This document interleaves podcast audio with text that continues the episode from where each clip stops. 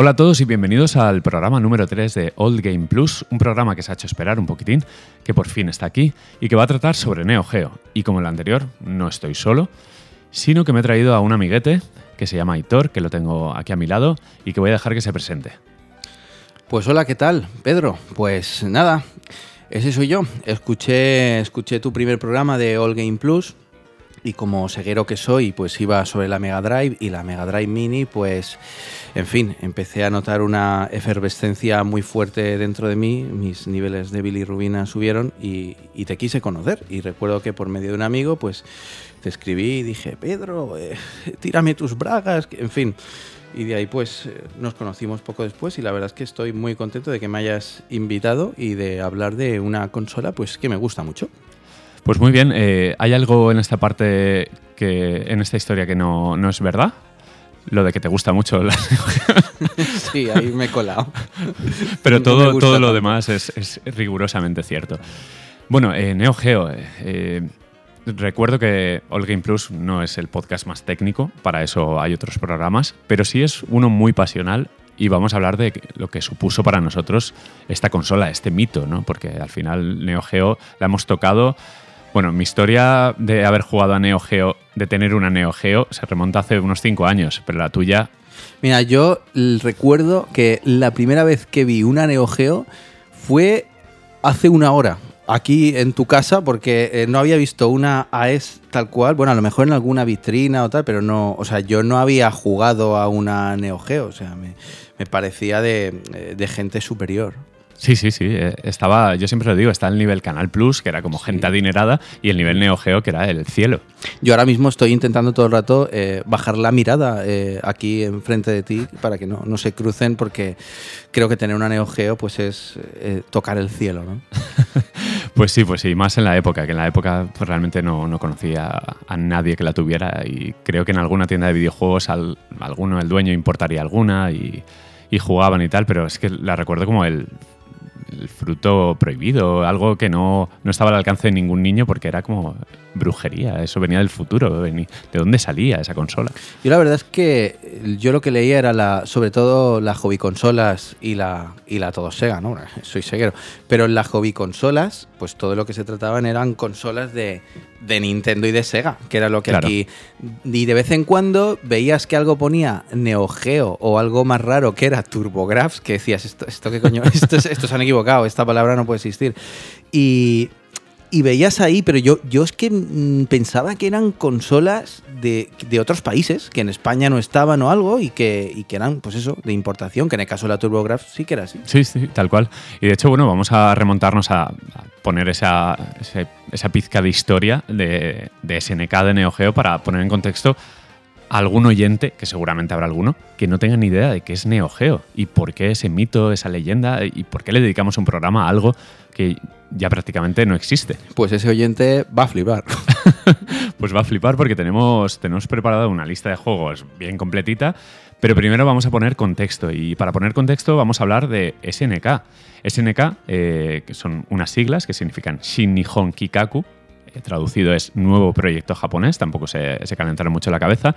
En el año 90 eh, dijo, oye, pues mira, eh, las recreativas lo están petando, y vamos a inventarnos una placa, que fue en ese caso la Neo Geo MVS Multivideo System, que por costes pues, eh, se introdujo con fuerza en el mercado japonés ya que permitía conectar hasta cuatro cartuchos, podrías meter varios juegos en una misma placa y eso para el señor que iba ahí a montar la recreativa pues era muy barato porque quitaba un cartucho, ponía otro y chimpum.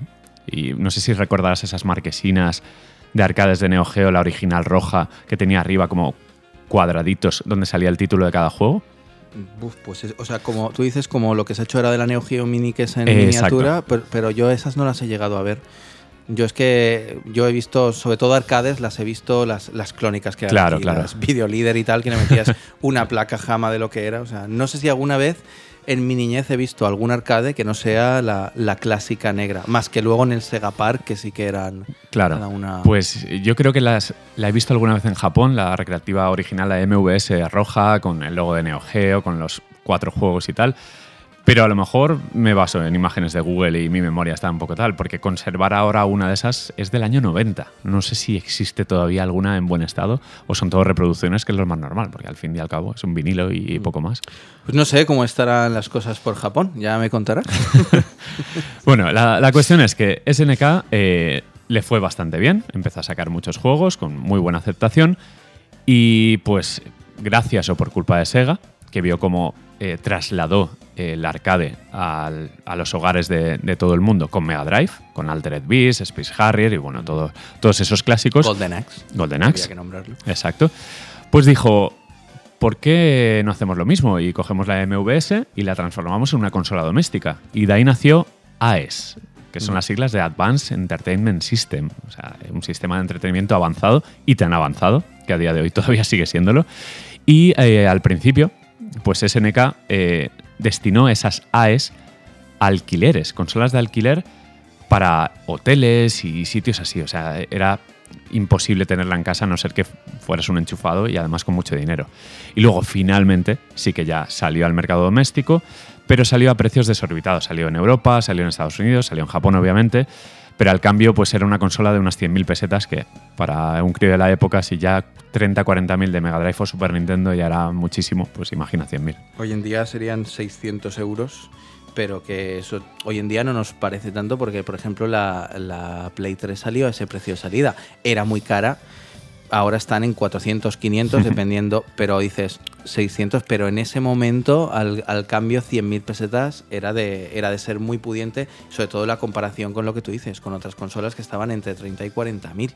Sí. valía más del doble. No sé si te acordarás en las revistas Hobby Consola, Superjuegos, que cuando tenían publicidad de Centromail, Choyo Games y todas estas tiendas, que bueno, Centromail era la protagonista porque tenía como 3, 4 páginas de catálogo que veías en un recuadrito Neo Geo y ponía 75.000 pesetas y luego salía un juego 36.000. Decías, ¿qué cojones es esto? Sí, un juego valía la mitad que la consola. O sea, no, no, se entendía tampoco muy bien. Pero claro, es que, por ejemplo, lo que, lo que hizo Mega Drive eh, fue llevar una. O sea, hicieron una consola doméstica y portear versiones de los juegos de arcade. O sea, hacían ports, pero Neo Geo no. O sea, Neo Geo es que tal cual, por decirlo de alguna forma, la placa de arcade te la llevaban a tu casa.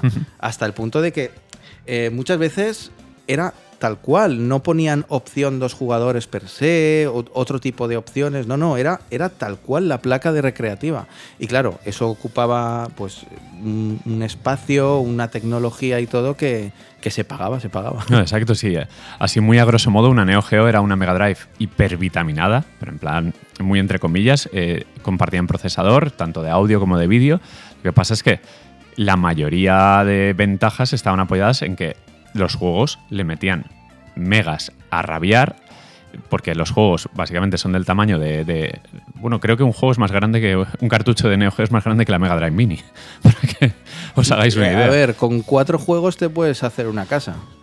Exacto. Es, que son enormísimos de grandes. Y, claro, había juegos, eh, cuando empezó la tontería de, los 100 Megashock estos, los, los cartuchos Megashock que tenían más de 100 megas, es que llegaron hasta 700 megabits en, juegos como Kino Fighters 2003, Metal Slug 3 o el último Samurai Shodown, el 5, que eran cartuchos que a base de megas pues empezaban a rellenar, no tenían límite, lo que repercutía sobre todo en el precio, porque si no recuerda cuando en Mega Drive anunciaban el Super Street Fighter 40 megas tal, cualquier cosita fuera de lo normal se disparaba el precio.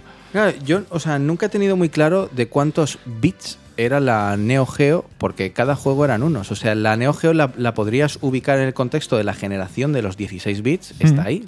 La, Mega Drive. El procesador era de 16 bits, era el, de la Mega Drive. Claro, pero como luego los juegos los hinchaban tanto, o sea, les metían tantos anabolizantes, pues, pues un juego podía llegar a unas dimensiones que la Mega Drive y la Super Nintendo no podían ni soñar. Sí, el, Motorola 68000 este, el procesador mítico que usó Mega Drive y Neo Geo, en Mega Drive, eh, en versiones muy concretas llegaba hasta 7,67 MHz y en Neo Geo a 12. O sea, que era una consola mucho más rápida manejando sprites.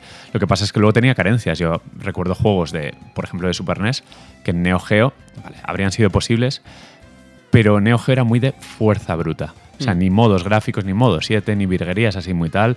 Era como fuerza bruta, meter sprites en pantalla a lo loco, animaciones increíbles, escenarios recuerdo un escenario en Kino Fighters 99, ahora cuando nos metamos con los juegos, lloviendo, que estaba dibujada la lluvia a mano. O sea, ese animador, ese tío que se sentó a dibujar cada gotita en varios frames, ojo, ¿eh? De nombre desconocido y que no, que no ha pasado la gloria. bueno, pues eh, lo dicho, Neo Geo eh, nació con mucha ambición. En el mercado estuvo muchos años, estuvo prácticamente, bueno, más de una década, desde el año 90-91 hasta 2004 más o menos, que salieron los últimos juegos. Eh, no la pudimos disfrutar hasta que no tuvimos ingresos y la capacidad de ir a Japón o importar una consola. Y siempre ha sido una leyenda y vamos a recorrer su buen catálogo. No gran catálogo porque no era muy variado, pero cada juego tenía una personalidad mm. increíble y vamos. Yo, yo, diría que sí es un gran catálogo, pero un catálogo un poco limitado en géneros. Exacto. Porque además yo, yo diría que la mitad de los juegos de Neo Geo, sobre todo de la, de la mitad hacia el final de su vida, son de lucha. O sea, era una consola para si te gustaban los juegos de lucha.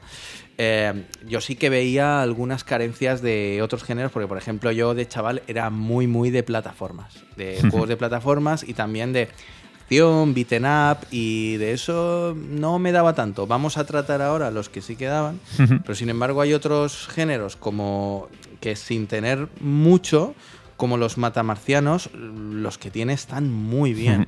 Exacto. Sí, pero siempre yo eché de menos, bueno, yo conocí sobre todo a fondo Neo Geo eh, gracias al emulador, el Neo Rage X. que bueno, es, fue un CD que empezó a rular en el cole, en el instituto y tal, y eh, me flipan los juegos de lucha, pero claro, creo que éramos todos criaturas de Street Fighter. O sea, nos habíamos criado con Street Fighter y no nos sacaba nadie de ese estilo. Y los juegos de lucha molaba verlos, molaba jugarlos, pero realmente yo limitaba mi favorito de lucha a Street Fighter y punto. El resto eran como, wow, cómo mola, pero acabo en Street Fighter. Eh, yo he sido muy, muy, muy de Street Fighter 2 desde el Special Champion Edition en la Mega Drive y, muy de Capcom. Entonces, mm, ahora, luego lo diré, pero yo, por ejemplo, los King of Fighter no los he tratado prácticamente porque cada vez que me ha apetecido jugar un juego de lucha, me he puesto un Street Fighter o me he puesto un Marvel, un Marvel Superhéroes, un X-Men, un Dark Stalkers, un, un Fighter Alpha, tal. Y claro, es que a mí me, me gusta más eso. Pero, en fin, sí que es cierto que hay otras sagas de Neo Geo, también hablaremos luego, como Metal Slug y tal, que para mí eso es... Exacto. había, había como tres, cuatro compañías, está Visco, Data East, eh, Nazca, que eran, se solían salir un poco del molde de juego de lucha, porque SNK era la reina, o sea, tenía sagas para aburrir. Y vaya que esos juegos, cuando se salían un poco de, del camino de la lucha, había auténticas joyas que ojalá hubiéramos podido disfrutar eh, eh, de manera doméstica aquí en casa para poder para no gastarnos tanto dinero. Porque Spin Master, etcétera, joder, ojalá. Yo había muchos juegos cuando, cuando yo era chaval. Eh, digo chaval porque no sé si decir niño adolescente fue una etapa intermedia entre los 8 sí, 12, 13 fue, años. fue el salto al instituto porque yo ya, empecé a tener ordenador, lo típico de me compraron un ordenador para el Insti, para estudiar, para tal, y es cuando empezó a rular los emuladores. Sí, pero antes de eso yo veía que había juegos en arcade de, de Neo Geo, de SNK, pero claro, uno no tenía claro qué juegos eran de Neo Geo y cuáles no. Yo, por ejemplo, recuerdo haber visto y jugado en esa época eh, los, los Goku, el Neo Drift Out, el Soccer Brawl, eh, o sea, juegos de estos de, lucha, King of Fighter, tal. Pero claro, yo no sabía que eran de Neo Geo. ¿Vale? Posteriormente, cuando tú dices con el emulador este, el Neo Rage X y este CD maravilloso, pues empecé a quemarlos. Y con lo que más me quedé fue con los, con los Metal Slug luego también con los de Mame y todo esto. Sí, sí, sí. Pero yo el catálogo lo he conocido eh, y lo he descubierto hace relativamente poco, unos pocos años, a raíz de una, una máquina arcade que, que, tengo. La verdad es que es una suerte de máquina que un propietario de un pub del barrio del Carmen aquí en Valencia se la regaló a mi hermano. Y como mi hermano no es gamer, yo pues, eh, pues, pues, pues para, para mí.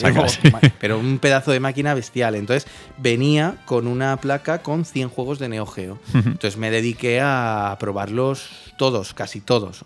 Entonces, claro, ahí es cuando yo realmente he descubierto el el catálogo y además géneros que antes no me gustaban y que ahora me gustan mucho, como los matamarcianos, y empezó a disfrutarla a tope. Mola, mola. Yo, de hecho, en los recreativos eh, bueno, había una gran variedad de, de máquinas, había de todo tipo, de todas las compañías, pero siempre, siempre, siempre destacaban en la época de las 2D, principios de los 90, eh, finales de los 80, era Capcom y SNK. O sea, había, eh, era muy pequeñito, pero eh, sentía y, eh, esa batalla que había entre las dos compañías por hacer los mejores juegos y más espectaculares. Y, Neo Geo, yo cada vez que entraba en unos recreativos, aunque eh, hubiera un escándalo increíble de sonido y tal, siempre oía la pequeña intro esa de Neo Geo cuando se reiniciaba la máquina, que salía el logo, y para mí ha sido algo tan icónico que era como, ¿qué es eso? ¿Qué es eso de Neo Geo?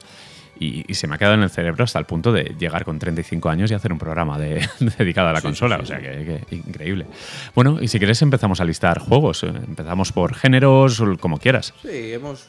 Vamos a hablar un poco de todo, hecho ¿no? Una, una pequeñita lista por géneros para no hacer un batiburrillo. Y yo creo que lo que tocaría sería empezar por el que más abunda, que es el de la lucha. Pues adelante. Vas a poder hablar más que yo porque los has tocado más. Art of Fighting. Pues Art of Fighting, en los Cocoloco de Elda, enfrente de mi colegio, que hablé en el, segundo programa de recreativas de Game Plus, ese juego cuando lo vi no me lo creía. ¿Por qué? Por el zoom. Tenía un efecto de zoom espectacular cada vez que alejabas a los personajes y cada vez que atacabas, eh, una fluidez. Y era una obra de arte. Luego lo jugabas y es cierto que era rudo como el solo. Era diferente a todo, porque había un botón para bajar la estamina al rival, un vacile.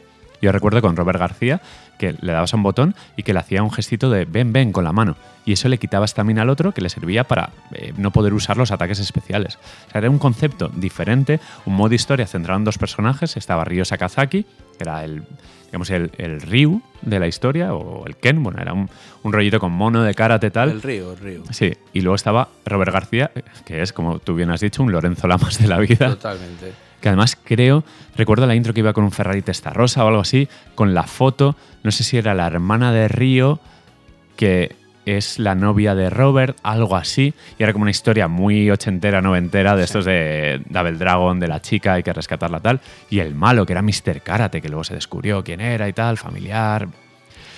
El juego eh, no era Street Fighter, se jugaba raro, pero impactaba como, como pocos. No sé si tú lo has jugado en profundidad, si has llegado a pasártelo. En profundidad no, pero yo iba a decir exactamente lo que has dicho tú. A mí me flipaba por el zoom. Además, no hay muchos más juegos de lucha de Neo Geo que tengan este zoom. y eh, para jugarlo era peor, pero era un juego para verlo. O sea, Sí. claro, y tú estabas acostumbrado a ver otros juegos de lucha. Esto, estos pedazos de sprites te flipaban. Por ejemplo, el. em, ¿Cómo se llama? El, el gordaco. El gordaco del juego. No sé si era Jack. o- Jack, Jack, ¿Sí? ¿Puede Jack, ser? sí. que- El motero. el motero. o sea, el- ese personaje que ocupaba media pantalla es una gozada Sí. ver ese sprite. Y luego, pues sí, los personajes son los típicos estereotipos de los 90. Está el que va con un mono de Son Goku todo el día por la calle, que eso es normal. y, y luego el, el Lorenzo Lamas que... Hortera, que te cagas, pero es que, es que molaba Pero en la época molaba, en la época cuestionabas tu sexualidad al ver a Robert García, era como un poco, oye, pues no está mal. El Ryu, Ryu, digo Ryu, Ryo, Ryo, perdona, Ryo Sakazaki. Sí. Era el de las hostias, el de los puñetazos y los cames. y Robert García, el, el de las patadas. O sea que. Y el de los cames, no sé si recordarás que había dos fases de bonus, una de romper botellas con la mano Mm, sí, sí, sí, sí. Y había una donde tenías que aprender el kame gordo, que eh, lo hacías contra un muñeco de madera, de estos donde entrenan los de artes marciales. Y recuerdo que aprendías el ataque, eh, que no, no, era, no estaba disponible desde inicio o algo así, que era, no me acuerdo cómo se llama el ataque, pero yo lo llamaba la paella, que lanzabas el kame este con dos manos, que era un súper especial, que quitaba una barbaridad. Porque era para él y para ella. Jeje. Esto lo editamos. Bueno, recuerdo, recuerdo eh, que cada combate era un reto que tenía mucha personalidad, porque era un juego muy de, primero, eh, todo, que se llama todo, el, el japonés este samurái viejete con bigote, el de la primera fase, que siempre era la misma, en el dojo. El segundo que era Jack, si no me equivoco. Y creo que el tercero te ibas a por King, la chica esta un poco masculina que iba con la camisa, que estaba como en una sala de, de fiestas de noche, con mesas camilla, con tal como que tenía muy marcado el recorrido. Era un juego de lucha bastante diferente, porque era como un modo historia mucho más marcado que el de, por ejemplo, Street Fighter. Sí, era más, era más narrativo. Eso SNK siempre lo ha tenido. Ha hecho, le ha metido más trasfondo a los personajes, unas subtramas detrás y tal, mayor que las de Capcom, sí. No sé, Arrow Fighting ah, luego tuvo un par de secuelas, Arrow Fighting 2 y el 3. El 3 es un juego muy bueno, eh, sin perder el estilo, es un juego muy, muy bueno. Arrow Fighting 2 es muy parecido al 1, lo que pasa que es un poco más. Diría que un poco menos impactante, impactante en lo técnico, perdón, porque es un poco más mundano. También es cierto que salió un par de años después, más o menos, y ya había cosas en Neo Geo que eh, lucían mejor que Arrow Fighting. Pero bueno, tampoco nos vamos a detener en Arrow Fighting porque tenemos muchos juegos en la lista y este, desde luego, no es el más gordo. Eh, no, no. Como estemos no, no, no, no. con todo, no, no. vamos a, vamos a apretar. Vamos a pasar a Fatal Fury. Pues Fatal Fury de King of Fighters, de hecho, el subtítulo del juego. Mm. Fatal Fury de King of Fighters, de ahí que vinieran luego los, la saga principal. Fatal Fury tenía otra novedad, los cambios de plano. Otra cosa de las de SNK, de estas únicas, de meter eh, como gimmicks, eh, cositas nuevas para, impresionar y para alejar al público de Street Fighter, que supongo que era la, intención principal de, SNK. Eh, ¿Qué te parece Fatal Fury? ¿Cuál es tu favorito? Porque tiene para dar y regalar. Empezaron luego con Real Bout, luego, bueno, por supuesto, Garou. No, yo, yo, ya te digo que yo aquí me tengo que callar un poco porque no he, no he jugado tanto a estos juegos. O sea, los he probado alguna que otra vez todos y tal, pero ya te digo que yo, Capcom, Capcom. O sea, de SNK. Eh, ahora luego cuando lleguemos lo diré más, pero el que sí que me gusta que le he dado más eh, es el Samurai Shodown. Fatal Fury, eh, yo lo que pasa es que sin haber jugado mucho, sí que tiene unos personajes súper carismáticos y yo, aunque fuera de Street Fighter, yo sabía perfectamente quién era Terry Bogard, Andy Bogard, Joe Higashi y Mai Shiranui y además les cogí un cariño especial a raíz de la, de la peli de anime. Me encantaba la peli de anime que estaba dibujada con el ojete, ¿vale? Un ojete con un boli, pero la trama y los personajes y todo estaba muy bien. De hecho, recuerdo que salieron más o menos a la par la peli de Street Fighter de que estaba como para mí mucho mejor dibujada, pero que la vendieron con una hobby consolas o algo así, la peli de Street Fighter puede ser. Yo la tenía y no sé dónde salió. Ah, bueno, a ver, estaba la peli buena Street Fighter 2 de movie y luego y luego había no, la, de anime. No, pero es que de anime salieron varias, porque luego salieron unos OVAs que se llamaban Street Fighter Alpha, que los dieron con la hobby consolas, ah, vale. pero eso era ya un poco más chusquerillo. Y luego salió Street Fighter Alpha. Luego, luego había también una peli de Street Fighter Alpha. O sea, estaba la peli de Street Fighter Alpha, los OVAs de Street Fighter Alpha, la peli de Street Fighter Alpha Generations. Yo digo la primera Street Fighter 2 de Movie, que en la portada está Ryu metiendo un patadón al aire ahí con un rayo tal, que la que empieza haciéndole el clásico Shoryuken Saga, la, la cicatriz. Esa peli me encantaba, pero es cierto que el argumento no era tan allá. En cambio, te sacaron la peli de Fatal Fury y la verdad es que tenía así un argumento muy guapo, mitológico, de unos gemelos, un hermano que quería convertirse en un dios, que iban por todas las ciudades eh, griegas tal del Mediterráneo y, eran unos personajes que les cogías mucho, mucho hmm. cariño. Y bueno, es, es triste que tenga más contacto con Fatal Fury a través del anime que de los videojuegos, pero he de decir que las pocas veces que juego al King of Fighters son los que me suelo elegir porque les, les tengo mucho cariño a Terry Bogard y sí, Además solo podías elegir entre tres personajes. Bueno, ya, ya era un avance respecto a Art Fighting que solo podías elegir entre dos que manda huevos. Y lo mismo que tú, eh, yo siempre me elegía a Terry, que era como el Ryu de, este juego. Y como juego, a mí no me parecía gran cosa, pero me hacía gracia todos los guiños evidentes, como por ejemplo el, el abuelo, uno de los primeros rivales, un abuelo que llevaba como una especie de traje de karate o algo así, un traje verde, que era el Jenny Tortuga, el Muten Rossi, que tenía una transformación que se ciclaba, reventaba la camisa y tenía un ataque que empezaba a dar vueltas con los puños estirados, o sea, con los brazos eh, en cruz. Y lo dicho, yo tuve contacto sobre todo en Mega Drive, la versión de Fatal Fury, el port, que era regulero, era lento, como pocos juegos. Y bueno, pasó un poco por mi vida sin pena ni gloria, al menos el primer Fatal Fury. Es decir, que el 2 lo jugué mucho en Mega Drive, me gustó mucho y era una conversión mucho más decente, mejor juego de lucha, de Takara, que era la mítica que convertía juegos de SNK para, para consolas de gente normal, y bueno, la saga fue mutando poco a poco, salió Fatal Fury Special, Fatal Fury 3, luego pasó a ser Real Boat, Real Boat Special, Real Boat 2.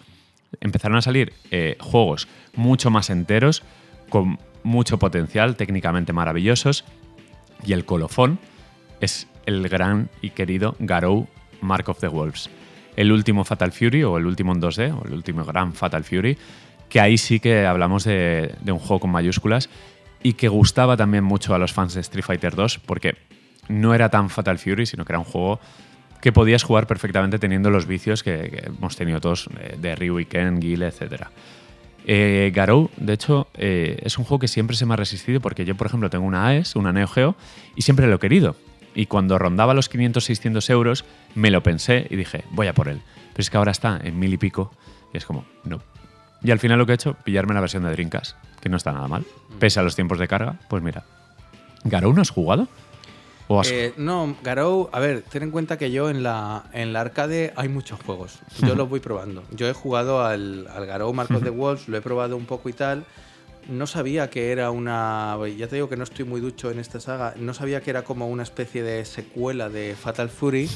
y, y la verdad es que tuve una época de probarlos todos en plan. Eh, vomitera de todos, todos, todos. Y, y por eso me cuesta un poco discernir ahora en mi mente cuál era, Pues cuál era Garou. Garou el prota sigue siendo. Bueno, el prota, no es el prota, pero sale Terry Bogard con un aspecto mucho más machacado, más quemado de la vida, sin su gorra, por ¿Se- cierto. ¿Se basa cuántos años después de Fatal? No sabría decirte, pero eh, tu pupilo, el pupilo de Terry Bogard, es Rock Howard, que es el hijo de Gis Howard, el malo malote de todos los Fatal Fury, el que sale en la portada del Real Bot que te he enseñado en un trono sentado con sus secuaces, pues el, el- el Bison de, de Fatal Fury, pues tiene un hijo y en este caso lo entrena y, y es como hace de padre eh, Terry Bogard. Y es un gran juego, ¿eh? Garou, en serio, para todos los que estén escuchando esto, aunque sea la versión de Switch, que creo que se puede bajar, no sé si valía 6 euros o algo así, está súper bien. De hecho, me has picado a mí mucho más la curiosidad. o sea que- Dale, dale a Garou porque te va a sorprender. Ya te digo que el estilo de lucha, sin perder un poco ese saborcillo Fatal Fury, ya se olvida de los cambios de plano, es, es directamente 2D sin saltos ni para adelante ni para atrás. Y es un juego muy de salto, patada, barrido. Es muy de la escuela Street Fighter. Entonces, muy de lo mío. Exacto, exacto. Bueno, eh, Bueno, vamos a pasar a King of Fighters y ahí expláyate a Uf. gusto, que sabes muchísimo más que yo también. A ver, The King of Fighters, eh, pues se reunió eh, a el elenco de varios juegos de SNK, eh, entre ellos, pues, obviamente, Fatal Fury, el trío protagonista, de hecho, el subtítulo de Fatal Fury ya hemos dicho que es The King of Fighters, y se empezaron a añadir equipos de tres, como el equipo de, de Art of Fighting, personajes originales, eh, personajes de otros juegos de SNK que han pasado sin pena ni gloria por juegos desconocidos de Neo Geo, los han transformado en personajes de lucha de, of Fighters. Y el juego, pues, eh, de tener como 16 personajes a elegir, más o menos, pues ha ido creciendo, metieron los strikers, metieron especiales, eh, metieron historia y hasta desde King of Fighters 94, que es el original, hasta 2000... eh, no sabría decirte, 2003, que es de los últimos que salió en Neo Geo. Sí. Es que SNK, bueno, la compró Playmore, salieron King of Fighters bastante me. Ya. Ha salido hace poco un King of Fighters que no ¿El de las chicas? No, El- es el SNK Heroines. Pero bueno, es una saga que con el paso del tiempo se ha establecido como realmente el rival de Street Fighter, eh, con un estilo único, con, muy fluido, muy pixel perfect, muy técnico sobre todo, con la introducción de combos, que mm, ha sido la seña de identidad de la saga. Y ahora mismo, pues si te vas a unos recreativos de Japón, vas a tener un montón de máquinas con un Street Fighter y otro montón con The King of Fighters. O sea que le salió bien la jugada finalmente a SNK y por fin eh, tuvo esa saga o ese título que compitiera de tú a tú con el monstruo de, de Capcom. No, pero además, a ver, que le debemos mucho a esta saga porque es una saga que se le ocurrió porque todos los años, o sea, Street Fighter no, no bajaba del trono y esta saga todos los años estaba innovando con una nueva entrega, Sí. metiendo en nuevas cosas, nuevos personajes, o sea, al final la caterva de personajes que te podías elegir realmente era bastante superior a la que te podías elegir en Street Fighter. Luego los podías combinar, o sea, el, la mecánica de utilizar a grupos de tres, que, que posteriormente ya la han tomado los últimos Marvel vs. Capcom, tal, o sea, yo realmente creo que empezó aquí. Entonces, Juraría que los, en los primeros solo podías elegir eh, por equipos, es decir, no podías elegir uno de cada equipo, Ajá. sino que solo te podías elegir el equipo Fatal Fury, el equipo Art of Fighting, el equipo tal. Y creo que que en, en, el 97 o 98 fue la primera vez que te los podías elegir sueltos. De hecho, el Kino Fighters 98 tiene el subtítulo de Dream Match, que es en el que puedes personalizar equipos. Es algo así. O sea, tampoco soy experto en Kino Fighters, me gusta mucho jugarlos. De hecho, el 98 y el 99 son mis favoritos por ese aura que tienen de entre la música, los escenarios, los personajes, el, el, enemigo final. O sea, tienen un algo especial y me parecen los más justos para jugar, porque he jugado a otros, como por ejemplo el 96, que es el favorito de muchos. A mí todavía me parece un poco del, de los primeros juegos de Neo Geo que son un poco más. Se han quedado un poco más arcaicos, más tal. Pero el 98 creo que alcanzó la cúspide Ah. y juraría que tiene algo especial. Bueno, co- como siempre, me documento muy poco. Comentan muy bien, eh, uy, muy bien digo, comentan también que el, creo que es el 2002, eh, Hmm. es uno que a la gente también le suele gustar Sí, bastante. 2002 o 2003 eh, creo que es también uno de esos favoritos entre todos. De hecho, cuando pones lo típico mejor Kino Fighters, siempre te sale el 98 y el 2002 o 2003. Yo la verdad es que mm, ya te digo que prácticamente no, o sea, más que probarlo así a ratos sueltos y tal, en la arcade o la Pandora Box o tal, pues no he jugado prácticamente a esta saga. Eh, pero aún así, pues eh, te he reventado hace un rato y estoy. Me has reventado, me has reventado. Me has hecho el Sí. patada barrido, patada barrido. Sí, sí, sí, sí, y me ha, y me ha gustado. Igual que un Hadouken, o sea, no, no te creas que hace falta mucho más. Creo que ha sido una falta de educación por mi parte, la, tu hospitalidad, reventarte, pero bueno, luego lo editamos. No pasa nada, eh, me he dejado. bueno, eh, No, pasamos- vamos a por el tuyo. Sí, pasamos a Samurai Shodown. A mí es, es mi saga de lucha favorita de, de SNK, de, de SNK y Neo Geo, porque lo veo un juego de lucha diferente. Lo Y veo un juego de lucha que se aleja completamente eh, tanto en mecánicas y jugabilidad como en, como en lo que es la ambientación de todos los demás. Eh, por un lado, me encanta, me flipa la ambientación japonesa, lo bien que están conseguidos, tanto los personajes como los escenarios, y hablo de todos los Samurai Shodown. Además, eh, el que más he jugado es el 1, pero los otros cada vez me pongo uno distinto y, yo los llego a mezclar en mi cabeza. O sea, no sabría decirte, ¿sabes? Pero, pero tiene una variedad de personajes, o sea, los escenarios son preciosos, la música, ha- han logrado una música japonesa eh, y luego eh, lo de utilizar armas, sobre todo katanas, pero bueno, se ha ido ampliando a muchas más armas, que es algo que, que luego son herederos, pues muchos juegos posteriores como los Soul Calibur, Soul Mm.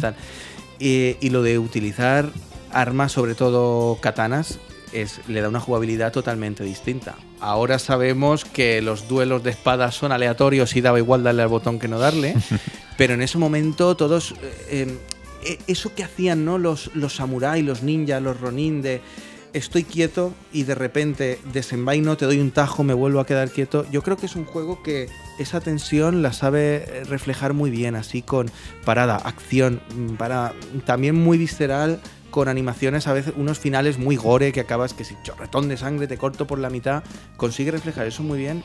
La verdad es que a mí son una saga de juegos que me encantan y siempre me elijo a Kaomaru, por supuesto El Goku del juego, Haomaru. el Goku. Sí, que salió muy mal parado en la portada, porque, macho, le parecía más eh, de Bibis o Badhead que, que, que Haomaru propiamente dicho. Pero bueno. Además tuvo también una conversión a Mega Drive que, que está bien, a mí me gusta. O sea, Muy decente, sí. Ujú. Eh, es- a ver, el Samurai Shodown tiraba también de zoom, un zoom muy espectacular eh, y el ritmo de los combates era bastante más lento, como dices, que otros juegos. Además, tenía la peculiaridad que cuando atacabas usabas dos botones para pegar un tajo fuerte, apretabas dos a la vez y ese tajo a lo mejor te quitaba la mitad de vida. O sea, que era un juego que, que a lo mejor tenías combates de 5 segundos, Sí. de dos tajos bien dados a tomar por saco. Lo que era muy molesto es tener que apretar los dos botones eh, de... Claro, es que aquí no había... Creo que había dos, lo que sería puñetazo, o sea, Sí. dos de tajo y uno de patada, Sí. y apretando los dos de tajo haces el tajo fuerte. Y eso llega a ser un poco molesto. Pero bueno, eh, como os digo, todo en este juego para mí es especial y se aleja, de, se aleja prácticamente de- del resto de sagas que tiene SNK. Sí, y eh, lo que dices, yo también mezclo en mi cabeza eh, los Samurai Shodown. Sé que en algún momento, no sé si en el 2 introdujeron al Vegeta del juego, que no sé si se llama Ganjiro o algo así, el, tipo que iba sin camiseta, con un- el pelo largo también, con una espada, con una katana, que era como el, el rival de, de Haomaru. Y es un juego que ha llegado hasta la quinta entrega que se han vuelto loquísimos con los cartuchos de tropecientos megas y que siempre ha sido un espectáculo visual. Yo me quedo con el 1 y con el 2, que son los que tengo y los que más he jugado, y siempre que he jugado en las recreativas se llenaba de gente para verlo, porque era un espectáculo sobre todo por la sangre, lo que dices, el, el tempo de juego, ese ritmo que tenía de desenvainar, además con un árbitro que tenías que te decía, te, te marcaba el tiempo, te marcaba el inicio del combate, que cuando acababa, acababa a lo mejor... eh, poco Y ¡pum! Y ¡pum! cuando te cortaban por la mitad y salía ese chorro de sangre mítico de las pelis de Kurosawa. Un chorro exageradísimo. O sea, era un homenaje a la época Edo, a los samuráis, a los ninjas. Y tenía muchísima personalidad. Sí que es cierto que SNK ahí dio con, dio con la tecla. Y es una saga que a día de hoy sigue en el Evo, por De- ejemplo, en claro. los torneos actuales con el nuevo Samurai Shodown. Es que eso te iba a decir que no sé si lo has probado, pero tengo muchas ganas de jugar al nuevo. A mí me atrae mucho artísticamente, me parece súper bonito. Nunca lo he dominado bien, pero es un juego que jugaba por lo espectacular que era. Yo creo que era un poco SNK, salvo King of Fighters, que así a priori no era tan espectacular, porque lo veías y eran sprites un poco más pequeñines, pero tanto Art of Fighting como Samurai Shodown, verlos era, era gozoso, ¿no? Eh, Pues te ponías a ver probaremos partidas. el nuevo, a ver si te reviento también. Muy bien. Eh, Tenemos aquí eh, Otro- otro- Last, Last Blade. Pues la, el hermano pequeño de Samurai Shodown, que de repente vino sin hacer mucho ruido, y ojo, menudo juego, también basado en, en espadas, y una auténtica obra maestra, tanto el 1 como el 2. Yo de hecho tengo el 2 en Dreamcast, y ojito con The Last Blade. No lo he jugado tanto como me habría gustado, porque ya es un juego tardío en el catálogo, no, no es de los primeros. El estilo no es un pixel clásico, sprites tan clásicos como Samurai Shodown, eh, sino que es más anime. Pero es que técnicamente es una burrada, es eh, a nivel Garou, es una barbaridad. Y jugablemente es un poco más corriente. Es con espadas, pero es. Cuando digo corriente siempre me refiero a cerca de Street Fighter. Más manejable para gente que no, que no ha salido de Street Fighter, como es mi caso. Bueno, más cosas. Waku Waku 7. Pues Sunsoft. Sunsoft haciendo un juego de lucha loquísimo para Neo Geo. Con sprites eh, gigantes, con efecto de zoom, unas ralentizaciones que se ponía a 10 frames si llega. Y hiper original, sobre todo muy original, con personajes loquísimos, muy el estilo. ¿Tú conoces la saga Persona de Atlus? La conozco, pero no la he jugado. Pues ese rollo loco de anime desenfadado, a mí me gusta, a ver, no tan serio como persona, obviamente, no tan oscuro, pero Waku Waku es un juego sobre todo colorido, tienes que verlo en movimiento, es muy chulo. Y es uno de esos juegos raros. ¿No se llama igual que ese programa de animales de cuando éramos pequeños? El Waku Waku. De hecho, está basado en ese programa. ¿Te, te imaginas? SNK viene a España un directivo y dice, hostia, me encanta Sí, este sí, programa. sí, Waku Waku. Le voy a poner un 7 para Sí, disimular. No, no, que llamamos por el 7. Bueno, War Heroes. El World Heroes, eh, una saga de, de lucha más bien pocha, ¿no? De, de- también de SNK. Uh, de Es- SNK no, mentira, no es de SNK. Es, es de lo más bajona, ¿no? Sí, De- pero no es de SNK. Estoy pensando en el logo que salía al principio. No sé, lo buscaré. La Lo- cuestión lo- es que... Lo editamos luego, Sí. nos documentamos bien y lo grabamos bien. La cuestión es que no vamos a editar nada del podcast y que este World Heroes era bastante chusco, pero tenía cierto carisma. Tenía mala detección de impactos, eh, las animaciones eran un poco reguleras, los escenarios, bueno, tal. Salieron un montón de World Heroes a todo esto. Salió el 1, el 2, el Perfect, el Jet. Y yo me elegía siempre a Dragón, que Dragón era básicamente Bruce Lee. Había dos ninjas, uno eh, azul y otro rojo, que eran Goku, Vegeta, Ryu y Ken. En- al final eran copias de Street Fighter. Y por destacar algo, destacaría que a partir de World Heroes 2 metieron el modo Deathmatch, que tenías que ganar por puntos al rival arrinconándolo en el escenario. Había como una barra central que se iba desplazando para cada lado, dependiendo de quién ganara, y tenías que fundirle esa barra y luchabas contra el escenario también, porque había pinchos en un extremo, una sierra que iba de un lado a otro, y era muy entretenido porque no solo era el uno contra uno típico, sino que luchabas contra condiciones adversas como el escenario puteando. No sé si recuerdas esto, pero estaba muy guay. Es de hecho, te dejaba elegir en la máquina, entre un modo digo, u otro. No le he dado, de hecho, es que no, no le he dado mucho de, de lucha de SNK, poco tengo que decir. El War Heroes era este que, que eran, había como de varias épocas o de varios estilos. Sí, Es que no- estaba Rasputin. Vale, ya, ese, ese juego, sí. ese juego, vale. Ese juego donde estaba Rasputin. que también viajabas por países, como en Street Fighter. Era muy Street Fighter, lo que pasa que, bueno, un poco más barato, más tal. Es que ten en cuenta que hoy en día tenemos tantísimos juegos que hay muchos que los pruebas y dices, vale, ya lo he probado, ya no me muero sin probar. A mí me pasaba en su día. Lo que pasa es que se me daba muy bien jugar con un dragón, con este personaje. Me lo pasaba con cierta facilidad, sobre todo el 2. Que recuerdo que el último malo se llamaba Dio y era como Dural de los Virtua Fighter, que se, se transformaba en otros con el mismo estilo de lucha y claro, estaba chetadísimo. De eso que saltabas y te hacía siempre un, un ataque que necesitaba carga si querías hacerlo tú, pero la máquina lo hacía sin carga. Como los Sonic Boom de Guile, que te los hacía la máquina sin, sin ese para atrás. Sí, sí, sí, y, la patada para arriba. exacto, exacto. Pues era igual de picado. Bueno, más juegos. Bueno, King pues Sí, vamos con la morralla rapidito. No, morrayita, esto es morrayita, eh, vamos a tirar. Of the Monsters, lo que pasa es que es, es, muy original. Es que no sé ni si llamarlo juego de lucha, beat'em Lo hemos metido ahí porque es de dar hostias. Sí, es de dar hostias. Pero bueno, lo divertido de este juego es que, que, te puedes elegir a Godzilla y King Kong y cosas de estas y destruir edificios, helicópteros y meterte dentro de un volcán y reventar. ¿Y qué, qué más quieres? Pues sí, un juego bastante pocho, pero molaba porque eso, eras un monstruo gigante en una ciudad pequeñica y podías interactuar con todo es lo que me molaba. Además salieron dos y el segundo todavía está mejor. está mejor, pero sin ser de lo destacable. Pero bueno, ahí está. No, sí, pero bueno, sí, vamos a pasar vamos, Vamos a... Ninja Masters. Pues Ninja Masters es de lo. Es como del 90 y muchos. Un juego que de lucha que he jugado muy poquito. Es de estos que he pasado rápido. Porque, claro, evidentemente llega un momento en el que ya tienes la Play y ya olvidas Neo Geo y cuando jugábamos al Neo Rage X no existía Ninja Masters. O no lo recuerdo tanto. Un juego de lucha de ninjas. que tampoco vamos a aportar mucho es que los juegos de Neo Geo que salieron a partir del 2000, mm, ¿quién los jugaba? este creo que era el Ninja Masters del 98 o por ahí sería 99. ¿Sí? No lo sé, no sé. Ah, bueno, no lo sé, no hemos comentado alguno que era pasando ya 2000. ¿eh? Sí, el Gan Ryu. ¿no? Es cierto. Era o del 99, no lo sé, pero Ninja Masters lo recuerdo muy poco, de haberlo probado la ROM y poco más. Pero bueno, igual que el siguiente, que el Fighters History Dynamite. ¿Cómo has pasado el siguiente? Eh? ¿Has, visto, ¿Has visto que regate más grande? El Fighters History Dynamite Karnov's Revenge, esa copia, copia barata de Street Fighter. De Data East, denunciados por Capcom por plagio. Que no salió adelante esa denuncia.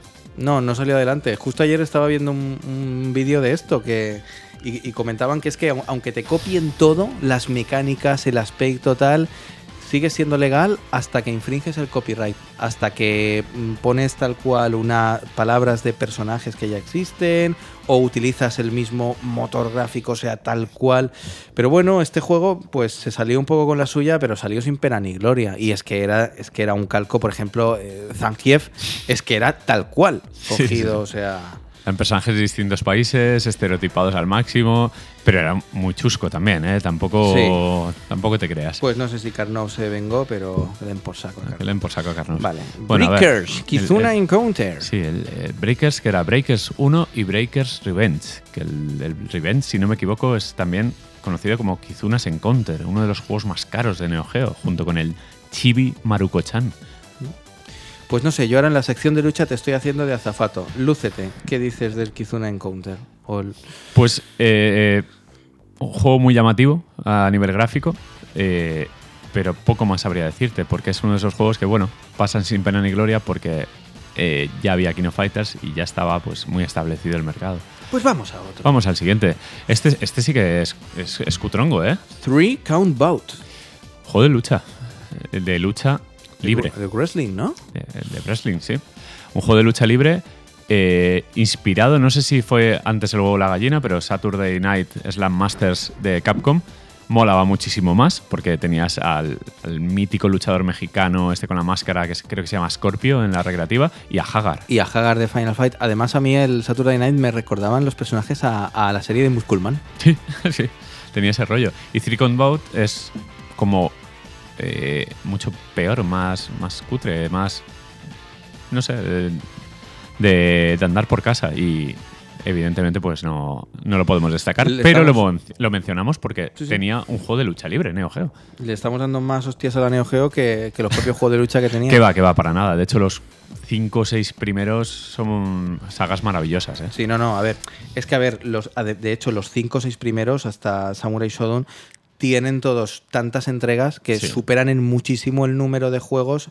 Eh, o sea, digamos que estamos hablando de franquicias Sí. o licencias, pero claro, Y, si y tenemos- es, es difícil controlarlas todas. Y, y mira que a mí me gustan, los Kino Fighters me gustan, los Fatal Fury me gustan, pero es que no me sé los detalles de todos ellos porque nunca le he dedicado tanto tiempo a esos. Porque siempre ha coincidido que, claro, como no la teníamos en casa, no le sacábamos tanto partido, al final acabamos jugando a la Mega Drive, a la Super, a la Play, a la Saturn. No, y a fin de cuentas, si, si tienes la suerte de tener una Neo Geo, ¿a qué vas a jugar? Pues al King of Fighters, el Samurai Shodown y... Pues sí. Eh, bueno, y el último que tenemos en la lista, que no el último juego de Neo Geo de lucha, porque hay más, hay muchos más, Galaxy Fight. Ni lo conozco. O sea, Pues Galaxy Fight eh, le tengo cierto cariño por su estilo artístico.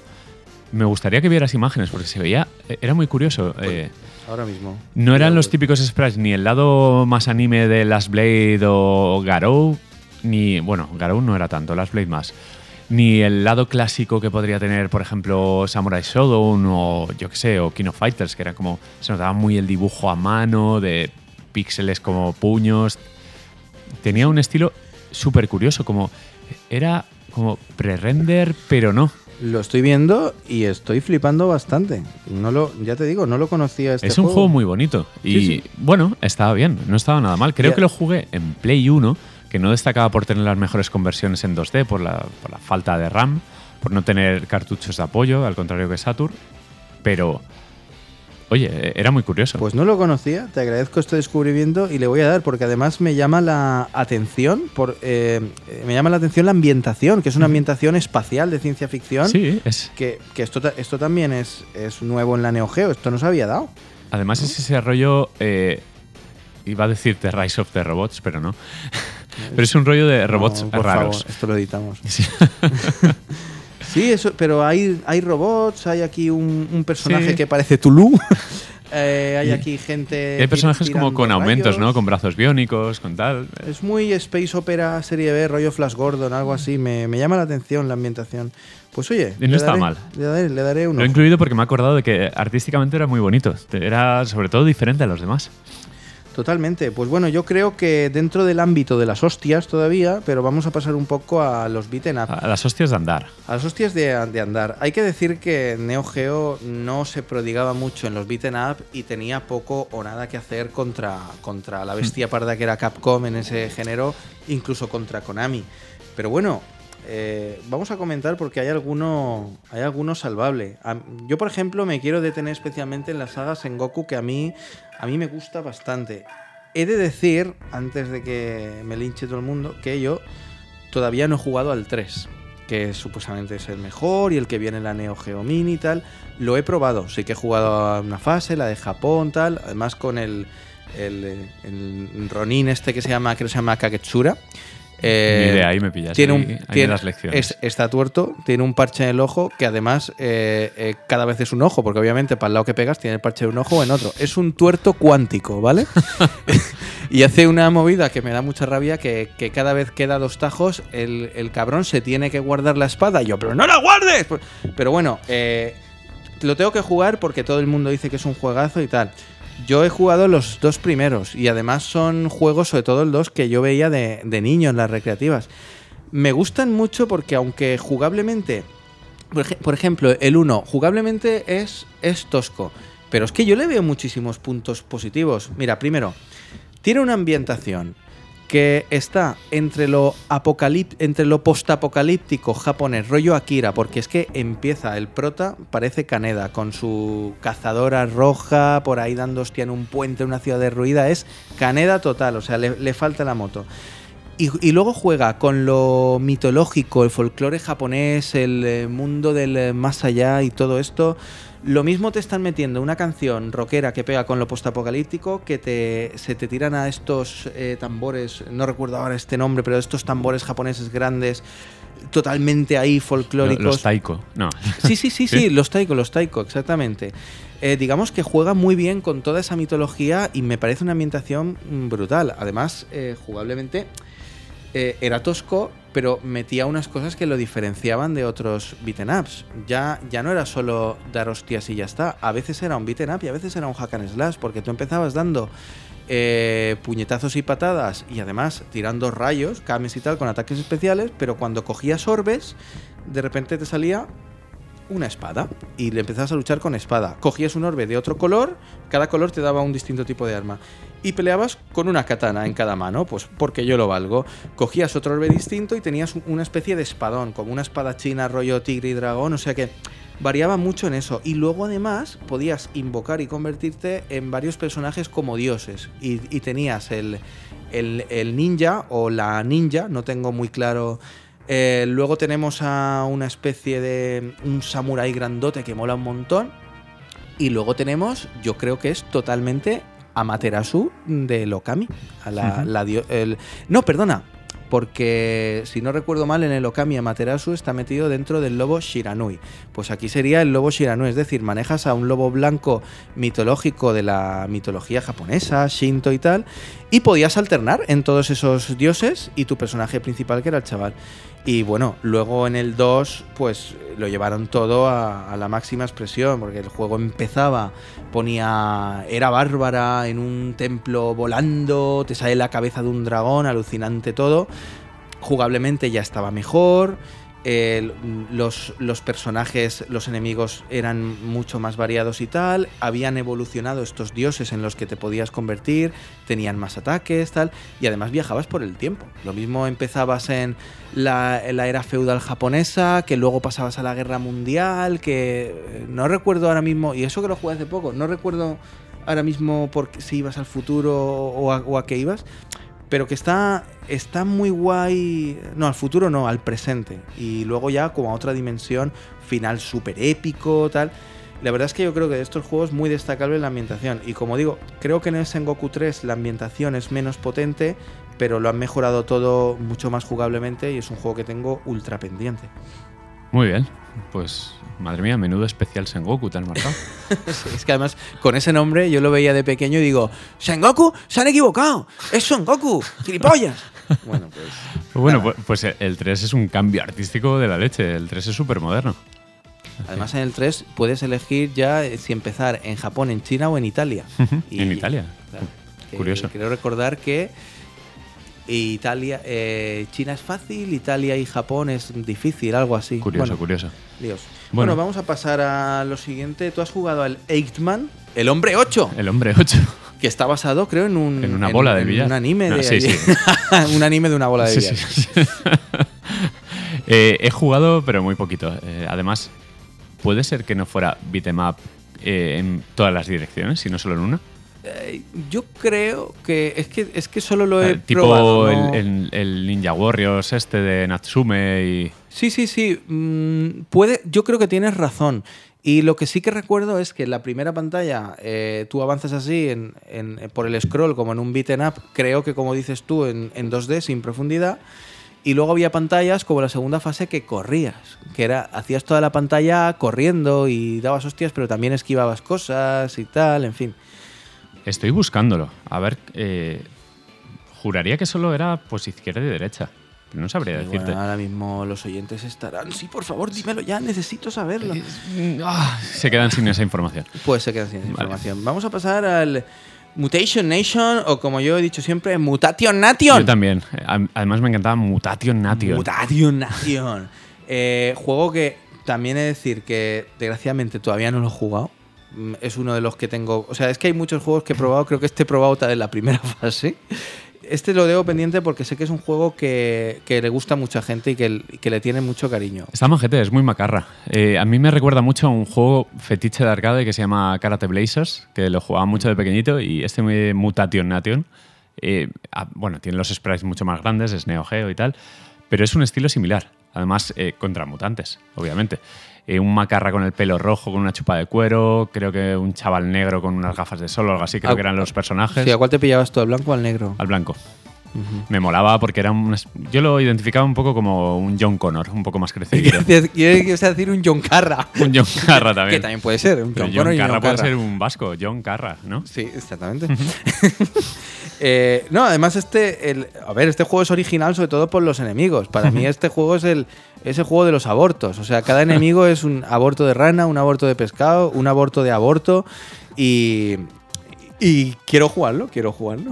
Pues habrá que instalar el Neo Rage es X. Que, es que te, tengo que decir, yo esta semana quería haber jugado a muchos pendientes ahí en la Pandora o en tal. Podríamos habernos preparado el podcast y todo, pero. Pero, pero, no, pero ¿por qué no los he jugado? Porque desembarcó la Mega Drive Mini hace una semana. Cambiemos de tercio, vamos a hablar de Mega Drive. Vamos a hablar del Contra Hardcore, que no he jugado otra cosa esta semana.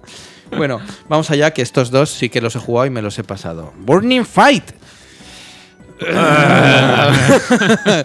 Pasamos al siguiente. Vale, sí. Burning, Fight, mira, mira que es un juego que cuando lo pones te flipa visualmente. Porque, todos los muñecos aunque, tochos. aunque dices, es la copia barata de Final Fight hasta en el nombre, los personajes son tal cual, pero joder, es que los escenarios son preciosos, es que puedes coger un montón de armas, es que das hostias con palos, es que te metes en tiendas y las revientas, porque sí, es que te salen motoristas del fondo de la pantalla, o sea, es la hostia.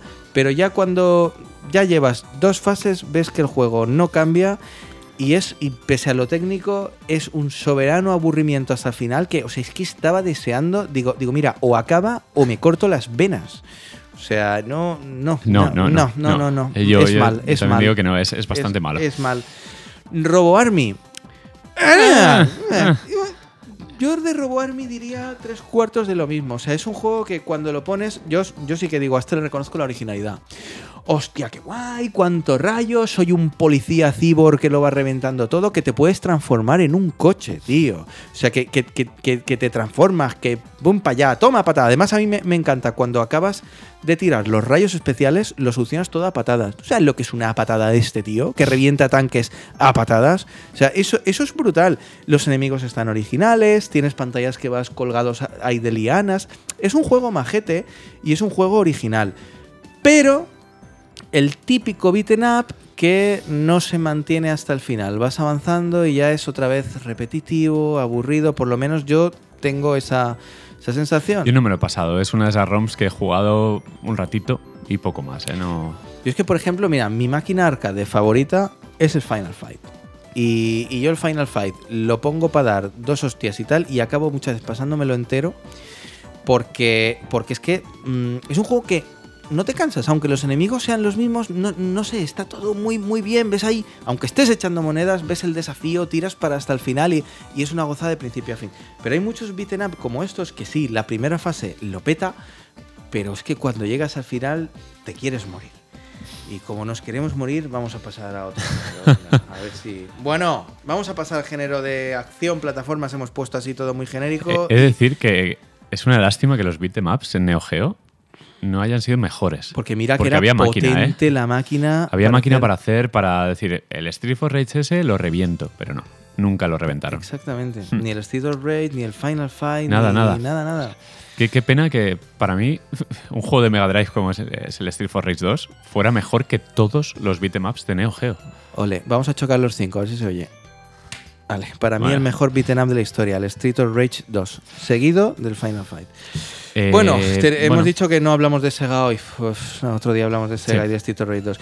Vamos a pasar a, a este pedazo de saga de Sí. Run and Gun, que esto para mí es lo más top de Neo Sí, Geo. estamos en la sección ya plataformas, acción, Sí. que no pegas, sino que disparas, pero que no es un shooter puro, un poco, pues, ese género que tanto nos gustaba, Que de la no acción. das hostias, sino que das tiros y explosiones y... ¿Cómo lo llamamos? ¿Metal Slug o Metal Slug? Yo siempre lo he llamado Metal Slug. Pues tú di Slug y yo doy- digo Slug. Venga, son dos juegos diferentes. Voy a decir Slig. No, venga. Metal... Metal Slug. Metal Slug. Bueno, Bueno, para- palabras mayores. para mí es para mí es mi juego favorito de Neo Geo y uno de mis juegos favoritos de todos los tiempos. Yo solo he jugado a los tres primeros. Ahora los he reventado. O sea, todavía tengo pendiente el 4, el 5 y el 6, que el 6 es una especie de refrito, porque No lo sé, porque ya empiezan a ser de Playmore, ¿no? Lo- el 5 y Ah, el... sí, no lo sé, no lo sé.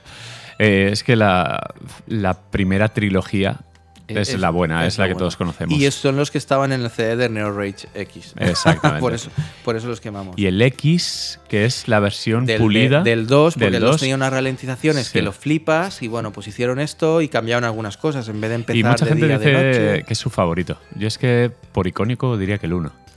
Es que, mira, ¿sabes qué pasa? Yo creo que el mejor objetivamente para mí es el 3.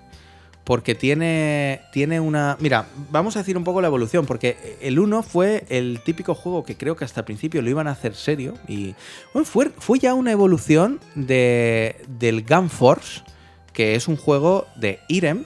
Y los miembros de Irem luego fundaron Nazca, hicieron Metal Slug y reciclaron eh, yo diría que hasta animaciones de los Gun Force Unidos y desde luego los, los gritos de los, los sonidos, los gritos de los malos, esto sí que sé que lo reciclaron de los Gun Force.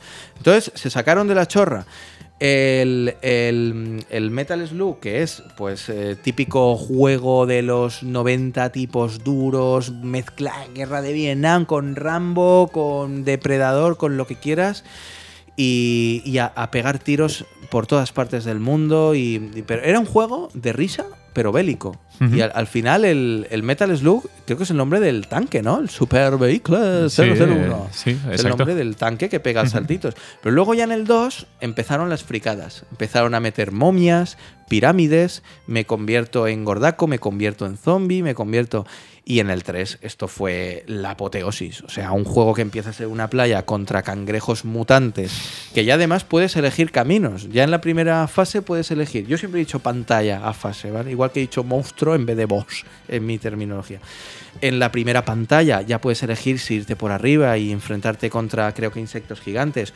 O te vas por el agua, como eh, te pones una escafandra y te vas por el agua contra una especie de morenas gigantes. O sea, es un juego que podías elegir eh, variedad de caminos y que al final acaba convertido en un shooter, en una nave. O sea, un, un shooter de, eh, de scroll vertical contra marcianos, tío. O sea, para mí ese juego era glorioso. Sin embargo, te doy la razón de que el que más cariño le tengo es el 1. Y siempre, siempre me pasa igual que con el Final Fight. Cada vez que quiero, digo, desfogarme un poco, o me pongo el Final Fight para dar cuatro hostias, o me pongo, pongo el Metal Slug y digo, me voy a pasar la primera pantalla. Y, y acabo pasándomelo entero, porque es que te lo pasas en media hora y es destrucción más IVA. Sí, sí. Una gozada, una gozada y... Yo en recreativas llegaba bastante lejos, no sé si a tercera fase o así, con un crédito.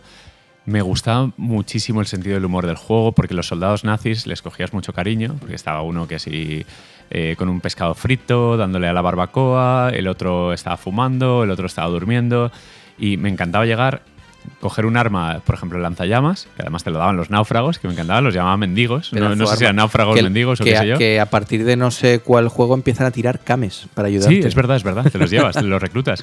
Me encantaba, te dan el lanzallamas y le pegabas una flamerada a, un grupo de, de soldados y salían en llamas. O sea, era un juego con un estilo muy SD, súper deforme y tal, muy simpático, pero realmente era muy cruel porque matabas y además había sangre, había. O sea, tenía su qué. Y Era- era, bastante. Esta- Estaba tan bien animado que era como una peli de dibujos. Cuando lo vi en su día era como, wow. No, de hecho, era un juego que salió ya muy tardío en las arcades y la Neo Geo. O sea, ya estaba la Play, ya. Sí. O sea, ya estaban las 3D en super boga. Y este juego 2D, pues salió, pero es que nos dejó a todos flipados con el culo torcido. No estábamos acostumbrados a este tipo. Y a mí es que siempre me han gustado más los juegos en 2D. Entonces, cuando descubrí Metal Slug fue. Sí, el tema del vehículo, el tema de, de rescatar a cuantos más eh, náufragos mejor, las armas que eran divertidísimas, los combates contra helicópteros, los final bosses que eran enormes, las ralentizaciones que eran parte de la gracia Sí. del juego, que al final Bueno. les cogías cariño de, bueno, pues esto es así, ¿no? Los final bosses, o sea, eh, em, al final era una locura. O sea, te ocupaban Eran absolutamente tanques, toda sí. la pantalla. Eran tanques estúpidos, eh, empezabas a meter torretas y cañones y tal, y bueno, eh, Era, era buenísimo. Luego evolucionaron también mucho con, con el tema de los vehículos, porque como digo, en el, en el 1 solo estaba el tanque, el tanque que daba saltitos, muy gracioso. Pero es que luego en el 2 empiezas en un camello. Y luego, eh, y luego ya empiezas a coger otro tipo de animales. Creo que hay uno que coges un avestruz, creo recordar. puede ser, puede ser. Luego hay uno, una pantalla que es, este creo que es en el 2, hay una pantalla que es aérea. Si no me equivoco es en el 2. Y uno puede elegir un, un avión y otro puede elegir un helicóptero si juegas a, a dos players. Y, y está, está muy divertido. Luego tienes pantallas de agua que vas, que vas por ahí. Luego, como te digo, coges una nave. O sea, es que el tema de los vehículos lo, lo llevaron al máximo. Y las armas, ¿cuál era tu arma favorita? La Heavy Machine Gun. Me encantaba. La Mshenga. Porque era como la pistola bien. O sea, la ametralladora. Sí, creo sí, que sí, es la exacto. letra, la letra H. La que te dan cada vez que sales. Exacto. Es la mejor. Esa es la que más me gustaba, mejor, porque me daba sensación de destrucción. A ver, me gustaba mucho también la que los eh, fumigaba totalmente. Que no sé si era la S la que hacía y salía como Ya, un te- spray. ya, ya, ya, ya. y ya, los ya. reventaba, los hacía desaparecer, que tenían un, un rango muy cortito, Sí. pero realmente era, era la destrucción pura. Sí. Pero estaban los cohetes, el lanzallamas y tal, pero me gustaba la Heavy Machine Gun, es que era como el arma más versátil del juego. Sí. Había un arma en un Metal Slug posterior que eran, que eran eh, eh, tirabas como balones, como pelotas, creo que No rebotaban, o sea, un- una mierda. Pero había un arma que me molaba mucho también que implementaron a partir del 2 que era el láser. ¿Es verdad? El láser, verdad. que, te- que es que molaba la cara de flipa del personaje de ¡guau! con el pelo para arriba iluminado. Cada vez que disparabas, recuerdo una pantalla del 2 que es la del, la del metro, que te vienen los trenes y tienes que frenarlos. Y luego te salen por ahí como si fueran Morlocks, zombies. es- Parecen los trasgos de Moria por el metro. Y recuerdo ahí pillar el lanzallamas y empezar a gozarlo con todos. Y la verdad que una saga muy, muy chula, que además ha seguido, ¿no? Porque después del 6 creo que sacaron el, el, el 7 en DS, creo recordar. Sacaron un Metal Slug No lo sé. XX muy guapo en PSP. Le perdí la pista bastante. Yo tengo el First Mission de Neo Geo Pocket. Y. Y ya está. O sea, es lo último que supe. Porque no tengo. Bueno, original solo tengo uno, el Metal Slug, de, el primero de Saturn. Porque bueno, es un juego también carísimo en Neo Geo. Es, Yo me compré el Metal Slug Anthology de Play 2, pero está a 50 hercios. Uh. Y eso, eso yo no, no, no lo sabía es- entonces. Es que Play 2 PAL es horrible Una todo. putada, porque claro, yo acostumbro a jugar a Metal Slug en, Hmm. en, en emuladores, es que va la mitad de lento. O sea, es que ese juego, si- y sobre Sí. todo si ya lo tienes muy, muy quemado, no puedes jugar en versión. Exacto. Es horrible. Bueno, pues. Bueno, pues vamos a pasar a- Ah. Es que, ojo, Metal Slug es in- institución, ¿eh? Es- si piensas en Neo Geo, es Metal Slug, King of Fighters, poco más. sí, ¿eh? Sí. sí, sí, sí, sí. Pero es que solo por eso ya, ya Sí, vale la pena. Exacto. Hoy en día lo- un cartucho de AES de Metal Slug es, es imposible. vaya. Es imposible. Me hace gracia el orden que tenemos, porque pasamos de la cima, es una montaña rusa. Sí, Bajamos a los infiernos. Claro, ahora vamos a hablar de la mierda. Cyberleap. A ver, yo no sé hasta qué punto es mierda porque no lo he jugado. A ver, un juego simpatiquete, muy simple, muy de Mega Drive y Super NES. Pero estaba gracioso por eso, porque la ambientación era un futuro distópico, rollo Terminator. Luchabas precisamente contra Terminators que eran clavados, robots que les quitabas primero la piel y luego el, el endoesqueleto que llevaban lo triturabas. Pero me, Hombre, pero hay que ver que este juego, obviamente, salió antes que el Metal Sí, Slug. hombre. ¿Sabes de qué año es? ¿Lo has dicho? Pues creo que es del 91. Creo que es de los primeros, 91, En- 92. entonces, claro, en esta época no había mucho. No. Entonces, pues oye, pues, pues mira, le daba variedad al Sí, catálogo. yo y- de hecho siempre que veía, me gustaba el título, Mm. eh, me gustaba la tipografía que usaban para el título y lo jugaba mucho. Recuerdo yo- que te podías colgar de un helicóptero, tal, estaba majete. Lo jugaré porque es un, es un género que a mí me gusta Sí, mucho. es un me- juego pequeñito y gracioso. Pero Bueno. bueno, ahora vamos a por uno muy gordo, ¿eh? Sí, este, este mola muchísimo, el, el Shock Troopers. Esto es una barbaridad. Los dos Shock Troopers son una barbaridad, aunque el uno me gusta más que el Tenía dos. otro nombre. Ah, ¿cómo era el nombre? Es que tiene un nombre, creo, un nombre PAL y un nombre. No lo sé, no lo sé. Yo siempre lo he conocido como Shock Mm, Troopers. En mi, en mi arcade hay otro nombre que luego es Shock Troopers. Yo el que he jugado creo que es el 2. Y me moló Pero mucho. el 2 es el que tiene el estilo pre-render raro de los personajes, ¿puede ser? Pues puede ser, a ver, el, el 2 es, es, un el- estilo gráfico diferente, que el 1 me parece más simpático. Sí, a ver, mira, No el, lo sé. el que- he jugado yo, por ejemplo, hay una fase que, que son vías de tren y vas saltando de uno a otro tren y eso Pues te no suena. lo sé, no sabría decirte, pero bueno, para los que no lo conocen es un, es un shooter rollo Mercs, comando y tal, que se ve como casi desde arriba, Sí, pero bastante más variado, no solo ir hacia arriba, sino que muchas fases incluso vas en horizontal, das marcha atrás. Yo, yo diría que es como un run and gun vertical, de estos Sí, como tú has sí. dicho, como el Merc. Realmente es, es un estilo, rollo Metal Slug, aunque menos frenético. Sí, y, es, es más lento y más táctico y eso está muy bien. y puedes disparar hacia todas las direcciones. Pero bueno, también tienes, tienes un nivel de armas interesante y muy destructivas, muy chulas. Tiene ese tono desenfadado también, un el poco torretas, coger coches, el típico coche, el típico jeep del equipo A que le puedes coger y subirte a la metralleta, la Gatling. No sé, es un juego muy original para ser de Neo Geo. Es- y además es muy bueno, son muy buenos los dos. Aunque recuerdo que el estilo gráfico creo que es del 2, es el que me tira un poco para atrás. No me gustaba cómo estaba animado. No lo sé. Tendría que retomarlos. Bueno, retomaremos. Vamos a pasar a Magician Lord. Este no he jugado, habla Pues tú. y creo que fue el primer juego que salió en Estados Unidos para Neo Geo, que vino en un pack, la Neo Geo con el Magician Lord. Es un juego muy frenético, que llevas a un mago, es gun total, en scroll horizontal. eh, un juego de ir dándole al botón de ataque constantemente, porque tiras rayos, tiras como medio cames. Es un juego muy difícil. Por ponerte un símil, ¿cómo, ¿cuál te diría que se parece? Es que tengo ahora en mente uno, pero no me acuerdo del título. Pero Magician Lord es, creo que es buen juego. Tiene una gran banda sonora, de hecho. Lo que pasa es que es un juego tan difícil y tan impreciso que hoy día ponte a jugar, ¿sabes? Bueno, pero hoy en día echas monedicas falsas y ya está, ¿no? También es verdad.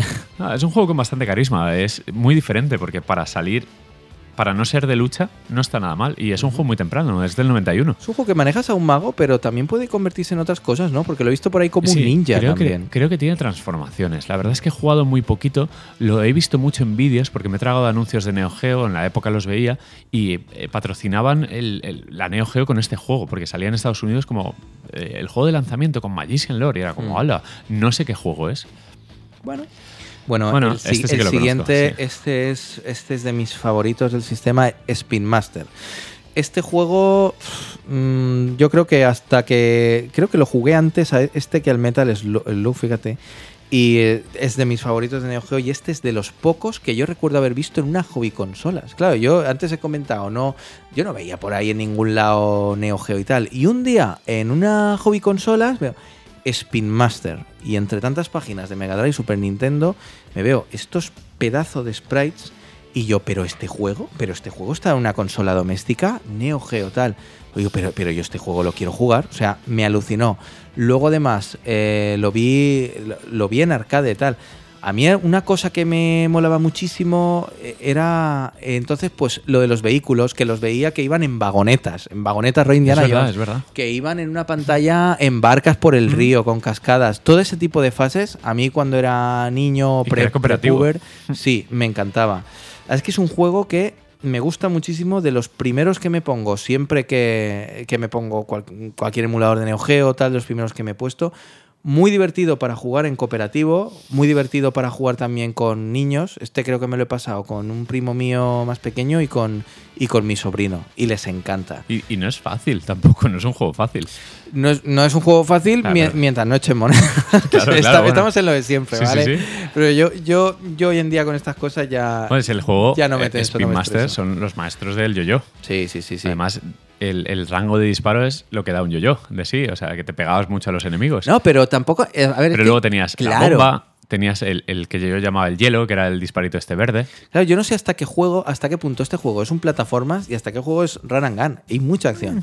El yo-yo disparas con un rango limitado. Sí. Pero luego el hielo tiras como estalactitas Sí. lejanas. Luego, luego puedes tirar estrellas ninja. Sí, estrellas ninja, bueno, que eran como eh, tres estrellas salían en pantalla, ¿no? Ajá. Tirabas como tres estrellas, pero con un rango pequeñito. Ajá. Quitaban mucha vida, pero apenas alcanzaban. Luego, luego está. Luego tenías el las bolas de fuego Sí. redondas. Y, la, y, y la las bomba. bombas. Ten en cuenta que. Ah, y el guante de boxeo. El guante de Tenemos boxeo, seis cierto, armas distintas. cierto, cierto. Ten en cuenta que tampoco hacía falta disparar muy lejos, pues los sprites eran muy grandes Sí, y no, los, los sí. enemigos te venían Y cerca. Todo era muy grande y, te pegabas a todo. Las magias molan muchísimo. Exacto. Porque, vale, eh, tenías el, el yo-yo en espiral. Giraba, sí, sí. Tenías el, el fuego que lo inundaba todo, el hielo, pero a mí me encantaba la magia ninja, que salían como mil sombras de tu Es verdad, personaje es verdad. por todas las pantallas a cargártelo Rollo todo. Shinobi, sí, sí, Sí, sí. Muy chulo. Y luego el, el- el guante, bueno, la bomba gigante. Sí. Y luego el guante de boxeo, que salían dos guantes gigantes de arriba y lo Y aplastaban la todo. pantalla, sí. Y, y la verdad es que es un juego, es, es cortísimo, pero es, es frenético, es muy variado. Y la anécdota del inicio. Empiezas un- en un aeropuerto, en un hangar, exactamente. es barajas. Porque pone barajas. Te cagas. Es, es extrañísimo. O sea, yo hasta en Barajas no he visto eso, pero sí, bueno. Yo he visto a un tío con un yo-yo. Ah, sí. Y he dicho, mira. Tendré que montarme en el lomo de un avión a luchar contra un científico loco a ver qué, a ver qué pasa. Eso luego, luego después de este locurón del avión, pues creo que era la pantalla de las vagonetas. Era, la siguiente era la del desierto, la que salían los escorpiones. ¿no? Vale, pero la del, Que luego va la, de las del, la del desierto, cuando te metes dentro de la pirámide, eh, Eh, son las vagonetas, vagoneta, ¿no? exacto, que era el recurso típico, que siempre había vagonetas en pirámides, Indiana Jones. Exactamente. Luego tenemos la de la de la, de la- Uy, espérate, que me he quedado en blanco. La, El río. Eso te iba a decir, pero que empiezas en una selva, ¿no? Mm, empiezas en sí. una selva y luego empiezas en un río, en barca, con cascadas, tal. Una maravilla. Y luego creo recordar que había otra como de mitología griega. O... Es que las últimas las mezclo un poco. Puede ser, puede ser. Un juego muy chulo y que yo voy a recomendar siempre. Además, podría decir de mis plataformas favoritos de, de todas las plataformas, vaga la refunfancia. Y, y un juego difícil de conseguir ahora, porque se me ha antojado varias veces. Creo que el japonés era Miracle Adventure o algo así se llamaba.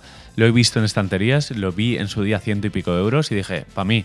Pero por lo que sea no lo compré y ahora está en 300, 400. ¿Eres de los que se aprenden los nombres en japonés? Mm, bueno, se me quedan. Pero es, que no eh, sé si es, así. es que antes he visto su estantería llena de eh, pictogramas japoneses y los coge del lomo. Mira, este es este, este Sí, es de eso sí ellos. que, eso sí que ¡Cabrón! Eso sí que lo sé leer, porque Míralo. tengo, tengo esa tarita de, de leer mía, japonés. Nada, te perdono. Eh, vamos a pasar al siguiente, que no Oye, lo- no vamos a acabar nunca, ¿eh? ¿Eh? Vamos a tener que pisar. Pues el vamos gas. A, vamos a pisar. Ya, pero es que nos, nos hemos detenido en unos que nos gustaban mucho Ya. ahora. Ahora, aquí van a venir unos un poco más ligerillos. Sí, sí, sí, sí. Top Hunter. Top Hunter no lo he jugado, solo he jugado una fase. Yo también, Y- la primera. Y me parece muy simpático, lo quiero jugar. Tenemos un personaje que alarga sus brazos en Mm. Sí. plan Plastic Man. Sí, un resorte así como si fuera de esto de broma de. Y está ese personaje y luego está una que es, Una que es chica. una chica. Es así un plataformas graciosillo que, que utilizas el- los brazos o el gancho para en la jugabilidad. Tiene dos niveles de scroll que está muy simpático. y a mí lo que me recuerda es mucho en, a Gunstar Heroes. Sí, es, es un estilo. Los sprites un poco más grandes, pero el, el tipo de dibujo artísticamente es similar. Pero es que además del tipo de dibujo, el tipo de la primera fase, la del bosque, y luego además, eh, que, que a, la vez ahí me recuerda a otro juego, el Three Wonders, el Midnight Cierto, Wanderers, sí, que sí. también recuerda Cierto, un cierto. poco a, a Gunstar Heroes, o quizás es al revés. Bueno, y, y lo que iba a decir, que hay un boss del Top Hunter que es clavaico, si no me equivoco, creo recordar que es clavaico al, a este de Gunstar Heroes, que a su vez es clavado a Mr. Bison. O sea, Vale. el militar así de Sí, rojo. con- creo con la capa, recordar. con tal. Creo recordar que hay un villano del Top Hunter que, que es así. Puede Pero ser, bueno, no lo sé. como no lo hemos jugado, vamos a pasar al siguiente. Exacto. Blues Journey. Ay, este sí que jugado mucho. Este tú lo tienes Es original. muy majete y se puede jugar en cooperativa, además. Madre mía. Está muy Es- chulo. yo no lo he jugado, pero tú que lo tienes, habla. Pues es un plataformas, más plataformas que acción, aunque sí que pegas con una hojita. Es un juego de una especie de eh, humanos vestidos de insectos en un mundo happy flower, muy feliz. Son selvas, con flores, con enemigos que van bailando por ahí. Pero encierra un juego bastante, bastante difícil, con rutas para elegir, donde tienes... Me recuerda mucho, de hecho, a Chiqui Chiqui Boys. Es, es un juegazo. Me recuerda artísticamente el desarrollo y tal y la dificultad. Y tiene la peculiaridad que dependiendo del objeto que consigas, te puedes hacer o muy pequeñito y pasar por huecos donde tienes ítems, y, o muy grande y reventar a los enemigos. Y eh, a mí me parece, pese a ser un juego muy pequeño en cuanto a megas, en cuanto a importancia, uno de los mejores plataformas de Neo Geo. ¿eh? Eh, No es Mario, no es Sonic. No, no me había llamado la atención porque es lo que pasa, que en pantallazos este juego no me llama mucho la atención. Pero es muy lo- simple gráficamente. Técnicamente Mm. no es no es Neo Geo, o sea, no es, no es lo que te esperas de Neo Pues Geo. lo jugaré, lo podemos jugar en tu casa si quieres. Sí, Perfecto. eh, con la mariquita verde y la mariquita azul. Pues yo los llamaba mariquitas de pequeños. Decían, "Ey, mira, el juego de la mariquita. Bueno, en fin, jugaba a lo mejor con ocho años a esto. Sí, pero que, pero, la mariquita, ¿por qué? ¿por qué? ¿Porque pegan con una mariquita? ¿Has dicho con No, una hoja? porque no? es- eh, tienen como trajes de insectos, tienen como Ah. alas, tal. Tienen antenas. Pues nada, pues jugaremos al, A las mariquitas. al juego mariquita. Eh, ¿Qué mira, podcast más profesional hacemos aquí? sí, eh, Ganryu. Este juego salió en la época Yo final de Neo. Geo. Yo, lo- yo lo he probado en mi arcade. Y es una, el Ganryu es una especie de Shinobi. Me recuerda un poco al Revenge of Shinobi. Está bien, pero ah, eh, ni, me, ni me acaba de llamar gráficamente demasiado ni... O sea, yo es que diría que es un juego correcto, pero no le he dedicado suficiente tiempo como para, para decir sí o no, pero sí que he jugado un, un par de fases y... No, no sé, un juego correcto, sin más. No sé, no, no puedo decir más. Vamos a pasar al siguiente. Que este, este juego, yo no sé si definirlo como un run and gun vertical o como un shot and up. El Ninja Commando. Este juego está muy guay. Sí, es rollo Mercs, además. Que, que, bueno, Es un rollo MERS, pero es más frenético. es, porque, es- es porque, un shooter, ¿no? tienen- Diría que es un shooter. Claro, ten en cuenta que en el MERS tú puedes, tú puedes hacer que el personaje se esté quieto. Y, No, aquí es van más- corriendo Aquí o- va corriendo a saco. Sí, sí, sí. eh, no, no- no puedes parar, de puedes- hecho, ¿no? no, Es- no puedes parar. Y el, el tipo de disparos, Pues, de especiales y todo, recuerda mucho a un shooter. ¿eh? Corres y disparas, run and gun. Bueno, sí. Es entre eso y. No sé, no sé, y a da lo igual. Mejor, a lo mejor shooter, pero bueno, es un juego muy chulo, muy chulo y. Y que desde All Game Plus recomendamos. Pasamos Bueno, tal cual a los shooter, shooter los de pura shoot cepa. up. A ver, háblanos del NAM 1975 o dilo si quieres en japonés. Yo este no lo conozco. Pues es de los primeros juegos de Neo Geo, diría que es posible que sea el primer juego de Neo Geo. Es un juego que sufrió eh, las garras de la censura en Japón.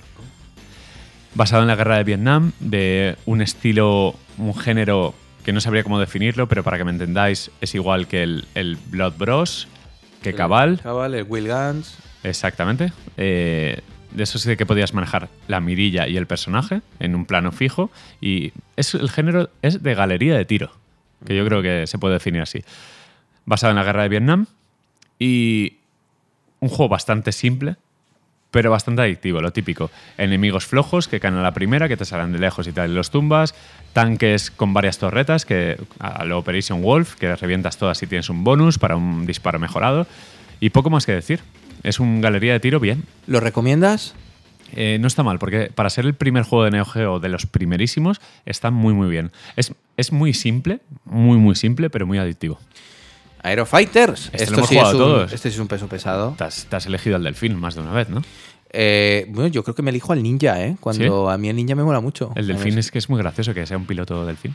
Es que son muy listos. Pero espérate, ¿cuántos Aerofighters hay? ¿Hay dos? Pues No, he ju- hay tres. Yo he jugado. A- yo- es que yo solo he jugado a uno y creo que me- es el 2 el que he jugado. Hay tres Aerofighters, ¿no? Pues bueno, desde- desde Eh. aquí tenemos una documentación que flipas. Sí, sí, sí. Google, Google, rápido. Pues eh, eh, voy a ir hablando mientras. Sí, pues eh, la verdad es que elegiste el Sí, por muy bien, supuesto, porque hay un tres pedazo de. su- no lo dudábamos en Los ningún Sonic momento. Wings. Sí, sí, sí, sí. Y los, y los ataques especiales que tenían. Qué Y- barbaridad. Y, y las transformaciones de las naves que ibas, ibas cogiendo disparo. Bueno, maravilla, maravilla. Sí, y lo que molaba que cada personaje tenía un tipo de disparo distinto. Sí. Creo que todos quitaban lo mismo, pero supongo que te guiabas por el diseño de cada uno y a mí me molaba elegirme al delfín, tío. Sí, mira, voy a hacer aquí una. joder, es- solo porque llevo un delfín, me, me lo voy a elegir. Eh, voy a hacer una, una inversión de polos y voy a pasar a otros que creo que se parecen más a este: el Alpha Mission. Alpha Mission, Ah, es de los ah, primeros juegos, ya. de los primeros shooters de Neo Geo, es bastante simplote. Hay Alpha Mission y Alpha Mission 2. Sí, sí, sí. Bueno, Bueno, eh, Como- ah, eh. Bien, vamos a Eh, empezar. eh, venga. Viewpoint, es que tú aquí me has apuntado unos que no conozco mucho. ¿eh? Viewpoint, eh, la característica principal de Viewpoint, aparte que es dificilísimo, es que es en vista isométrica. Y los gráficos Mm. están hechos como, a ver, son sprites, eh, pero están vectorizados. Uf, es que pasa que tengo alergia a la vista isométrica y con los vectores me salen ronchas, entonces igual no debería jugarlo mucho este. Nada. Go- Next. Ghost Pilots. Pues un juego muy parecido a Aerofighters, muy parecido también a, a, a los 1940, lo Y- que sea, de, sí, de Capcom. Muy desarrollo. Sí, bueno. Androdunos. Pues otro shooter pequeñito. Tampoco es de los primeros juegos de Neo Geo. Bueno, pues ahora Vamos a los, lo gordo. Los gordos me los he dejado. El Pulstar, Plu- Pulstar y Blazing Star, porque son primera y segunda parte. ¿vale? Yo decir que el Pulstar no solo he jugado la primera fase, no me la he pasado, me parece una maravilla, pero no tenía mucho tiempo en ese día y, son de estos juegos que cuando te matan vuelves al principio de la fase o a mitad. Es una putada eso. Y es que me parece flipante cómo en estos juegos eh, que están así como medio pre-renderizados los enemigos finales que se hacen unas transformaciones de una cosa, o sea, es como ver al T-1000 de Terminator convertirse en algo, es, es muy chulo. Y yo el Pulstar no, no me lo he pasado, pero Blazing Star sí. Y además cuando me lo pasé yo, como digo, iba en mi arcade ahí probando jueguecitos. Es que al arcade luego le, puse una placa jamás estas Pandora Box con 645 juegos, pero al principio solo tenía los de Neo Geo y dije, voy a probar. Bueno, pues probando Blazing Star, mm, digo, pero este juego, es, este juego es una puta maravilla. O sea, es que me, es que me encantó. Mm, yo estoy por decir que el mejor shooter que yo he jugado en ninguna plataforma, o, si no se acerca mucho. O sea, estaría entre ese, Thunder Force 4 y Axelai. Ahí, ahí mis tops. Tienes que abrir el melón de Saturn. Saturn. Vale, pues abrir el melón. Los Sokyo Rentai, el Battle Garega, es que hay, hay mucha cosa. Pues cuando, cuando abran melón hacemos un programa de melones y shooters. Pero, pero de, lo, de lo. Es cierto que yo he jugado pocos shooters, pero Blazing Star, hostia, ah. me, ha, me ha encantado. Es muy bueno. Y, eh, luego es que yo me enteré de que es como oficialmente el mejor o de los mejores de Neo Geo. Pero claro, cuando lo jugué me pareció un pepino. la estética mola muchísimo y la música, que a ver si ponemos alguna canción de fondo de Blazing Star. Pues que además los escenarios o sea, es que hay una pantalla que vas como por dentro de un túnel, un túnel, túnel que tiene unos, tiene unos niveles de scroll que van cambiando. Es que es un juego que quería seguir jugando, aparte de lo bien que me lo paso, solo por ver cómo es el siguiente escenario o, la siguiente sección de escenario, porque cada fase van cambiando. Blazing Stars es muy bonito. Alucinante. Y bueno, de, este palo un poco también es el Last Resort. Y que es un pepinaco también. Este, este no me lo he pasado, pero sí que estuve un día probando la primera fase me parecía alucinante porque era también como una Neo Tokio destruida a lo más puro estilo Akira. Fíjate que salió para drinkas y todo. O sea, me parecía también alucinante el, primer escenario del Last Resort. Y técnicamente, no, o sea, artísticamente no es muy bonito, me gusta más Blazing Star, pero es un pepino también, o sea, es un, bicho. Y el último que has marcado aquí. este, este, este sí que me lo he pasado. Este además, está muy chulo. Un par de veces y este juego me encanta. Eh. Prehistoric Isle. O, Prehistoric Isle. ¿Cómo llamas? Isle. Isle. Hay, dos. Eh, yo he jugado al 2, ¿eh? Prehistoric Isle 2. Prehistoric Isle 2, ¿vale? Es, es, yo lo definiría como Metal Slug con shooter con Jurassic Park. Tal cual. O sea, es un, un shooter 2D en el que manejas a unos, casi parecen aviones cabezones, o sea, tiene una estética muy desenfadada eh, muy Metal Slug, como digo yo, Metal Slug, pero que vas contra dinosaurios y además vas rescatando a gente, a civiles que están por ahí. Ah, los sprites son súper bonitos, los civiles, son muñecos chiquiticos, chiquiticos. Y, tienes que ir rescatándolos y se te cuelgan del, se te cuelgan del avión y, los llevas por ahí colgando en la liana. Pero es que además están chulísimos los escenarios. Es que empiezas, empiezas en una ciudad que ha sido como tomada por dinosaurios. Este juego no salió nunca en es ¿verdad? No me suena. Ah, voy a pues buscar. No, lo sé, será de esos poquitos que no, que no tuvieron la suerte. Eh, la, primera ciudad vas ahí cambiando de, sección, de plano, con unos gráficos pre-renderizados que son una pasada. Estás con una ciudad que ha sido tomada por los dinosaurios. Luego acabas en las alcantarillas, es una pasada. Pero luego te vas como a lo que sería la isla, Jurassic Park. Y tienes ahí una sección que es como en el desierto, con unos gusanos enormes que salen de las arenas, tienes una fase que es en un bosque con una especie de abejas gigantes, tienes una fase que es como una civilización antigua, como una especie de pirámide maya rara que vas subiendo ahí, va el scroll hacia arriba y te, salen como unos, unos bichos de ahí. Estoy viendo imágenes y me gustaría, me gustaría volver a jugarlo. Dinosaurios de todo tipo, o sea, es, es un juego alucinante y muy divertido y a cada momento te, va fascinando. ¿Sabes qué juego hecho de menos que yo pensaba que era de Neo Geo de toda la vida? El In the Hunt. El de los submarinos. Sí, de Nazca. claro, era no era de Irem, que luego fueron Nazca, claro. Sí, sí, sí. Claro, por eso es esa estética tan. Sí, que lo, lo hecho de menos para Neo Geo. Es, es, que es totalmente la estética. Pero, por ejemplo, el Gun Force igual. Es que Irem, claro, como luego fue Nazca, la estética de, digamos, sí, este comía Neo Geo ya la tenía. Bueno, pues eh, seguramente nos queda algún shooter por ahí, pero ya hemos dicho lo, principal. A ver, es, es, Blazing No estamos siendo exhaustivos. De hecho, hemos, dicho todos los que nosotros nos hemos acordado y que uno u otro. De hecho, ahora nos vamos al, género que faltaba y que eh, creo que es el que más me mola de todos, porque yo siempre he sido muy, muy de juegos deportivos. Yo en cambio no, pero... Pero para eso te he Geo- traído. Pero Neo Geo tenía juegos que, aunque no te gustan los deportes, te gustaban, porque eran muy frikis y muy divertidos. Porque eran arcades y no eran simuladores de fútbol ni de baloncesto ni nada, eran arcades. Claro. Y como todo buen arcade se tomaban las licencias que les diera la gana e incluso se inventaban deportes, como Windjammers. Pero bueno, vamos desde el principio. Vale, Reading Hero, ¿qué es esto? Un juego de motos, un Hanon, mal. Vale. Mal, next. O sea, es, Vale. es muy parecido Next. para definirlo. sí. Este sí que me gusta mucho, Neo Drift Out.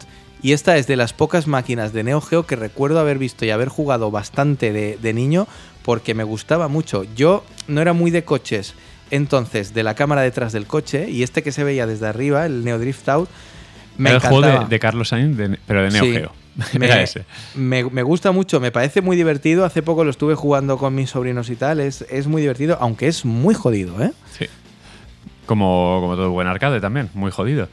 El siguiente es muy del estilo, que es el Thrash Rally. Muy parecido. Que es un juego que de hecho me lo compré, me empeñé en él, eh, no es excesivamente caro y es lo mismo que Neo Drift Out, eh, rollo de rallies, pero sí que se ve del todo desde arriba. Y es una especie como Micro Machines de Mega Drive y Super NES, pues ese rollo. Es, es más desde arriba que isométrico. Es más desde arriba que isométrico. Vale, Pues no hay más que hablar.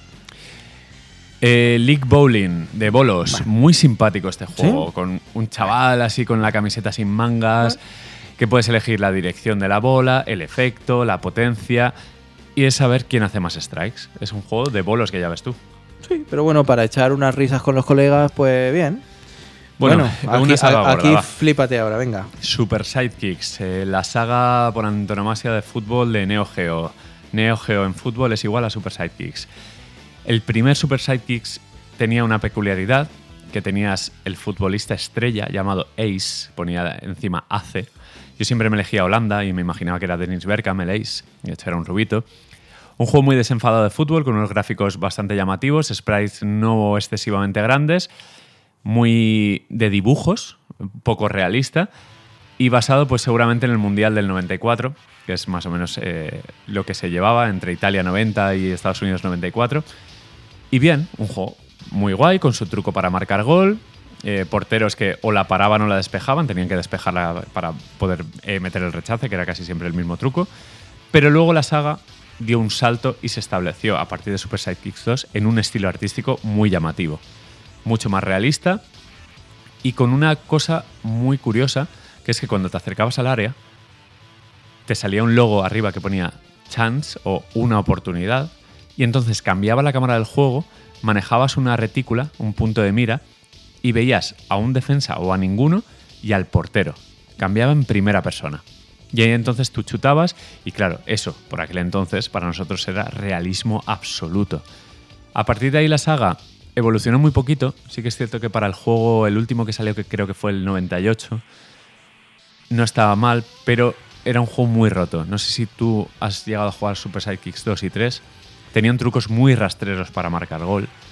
Es que yo nunca he sido de juegos de fútbol, los he probado un poquito. Eh, mi hermano sí que era futbolero y tal, pero Arcades totales, eh, con sus truquitos y muy injustos, como casi todos los arcades de fútbol. Pero claro, han marcado época porque en casa no teníamos nada parecido hasta que llegó Konami. O bueno, o EA también con su FIFA, pero Konami con, con los ISS, que sí que ya rompió el mercado y ya supuso la primera piedra para los Pro, los Win Eleven.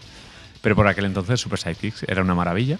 Aunque ahora visto des- con la perspectiva del tiempo, pues... eh, No, es- pero, pero fíjate, a mí no me a mí no me gustan mucho los juegos de fútbol, yo no soy futbolero, pero en cambio sí me gustan más los que son más arcade. O sea, yo em, me llama muchísimo más la atención un Super Sidekicks que el último FIFA que salga ahora hiperrealista, ¿me entiendes? Te Es, di- es entiendo, o sea, diversión. se puede Yo sé- disfrutar ambos por igual. Lo que pasa es que Super Sidekicks, eh, visto con el tiempo, pues a lo mejor había arcades mejores de fútbol.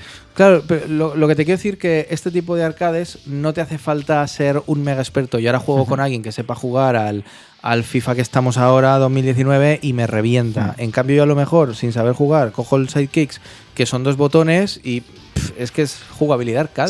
Sí, es- sí. Lo cojo enseguida, ¿sabes? Y, y para arcade el siguiente, Soccer Brawl, que bueno, eh, recomendamos, o- no, no sé si recomendarlo, el programa Sí, de, Quemando el Mando. Claro, vamos a decir la, la cuñita. Yo, yo vengo de colaborar en otro podcast que es Quemando el Mando de, de videojuegos retro, que os recomiendo, que está muy chulo. Y de hecho nos conocimos por un amigo común, Oscar, un saludo. nos conocimos ahí Pedro, Pedro y yo, en el último que hicimos, que fue de Final Fantasy VII. Exacto, que está muy bien. Mm. Ese es un programón que a mí me gustó mucho participar ahí. Pero el Pero anterior, el fue el de anterior- Soccer Brawl. claro, el anterior, que justo yo no fui, eh, tenía el día libre, pues eh, hicieron. Y Soccer Pedro. Brawl no tiene más. O sea, es un juego de fútbol con robots, eh, basado en un futuro de dentro de no sé cuántos años, donde no hay reglas. No hay ni, ni saques. Bueno, saques de banda sí que hay, pero hay una pared un poco más allá que si rebota lo suficientemente fuerte, no es saque de banda. Tienes dos campos, el de césped sintético y el sintético absoluto. Y puedes disparar eh, rayos, puedes, tienes super tiros, eh, eh, los árbitros son robots, salen tías medio en bikini para celebrar los goles. O sea, es, un, es el estereotipo puro del futuro loco. A mí este juego me molaba mucho. Es una locura. Además, es otro, es otro de los pocos que sí recuerdo haber jugado en, en arcade de, de pequeño, ¿no? De, de, de Neo Geo. rotísimo, rotísimo. Como, como a mí nunca me han, me han gustado mucho los juegos de fútbol, pero tío, coño, es que son robots. Eh, O Claro. sea, me, me molaba mucho.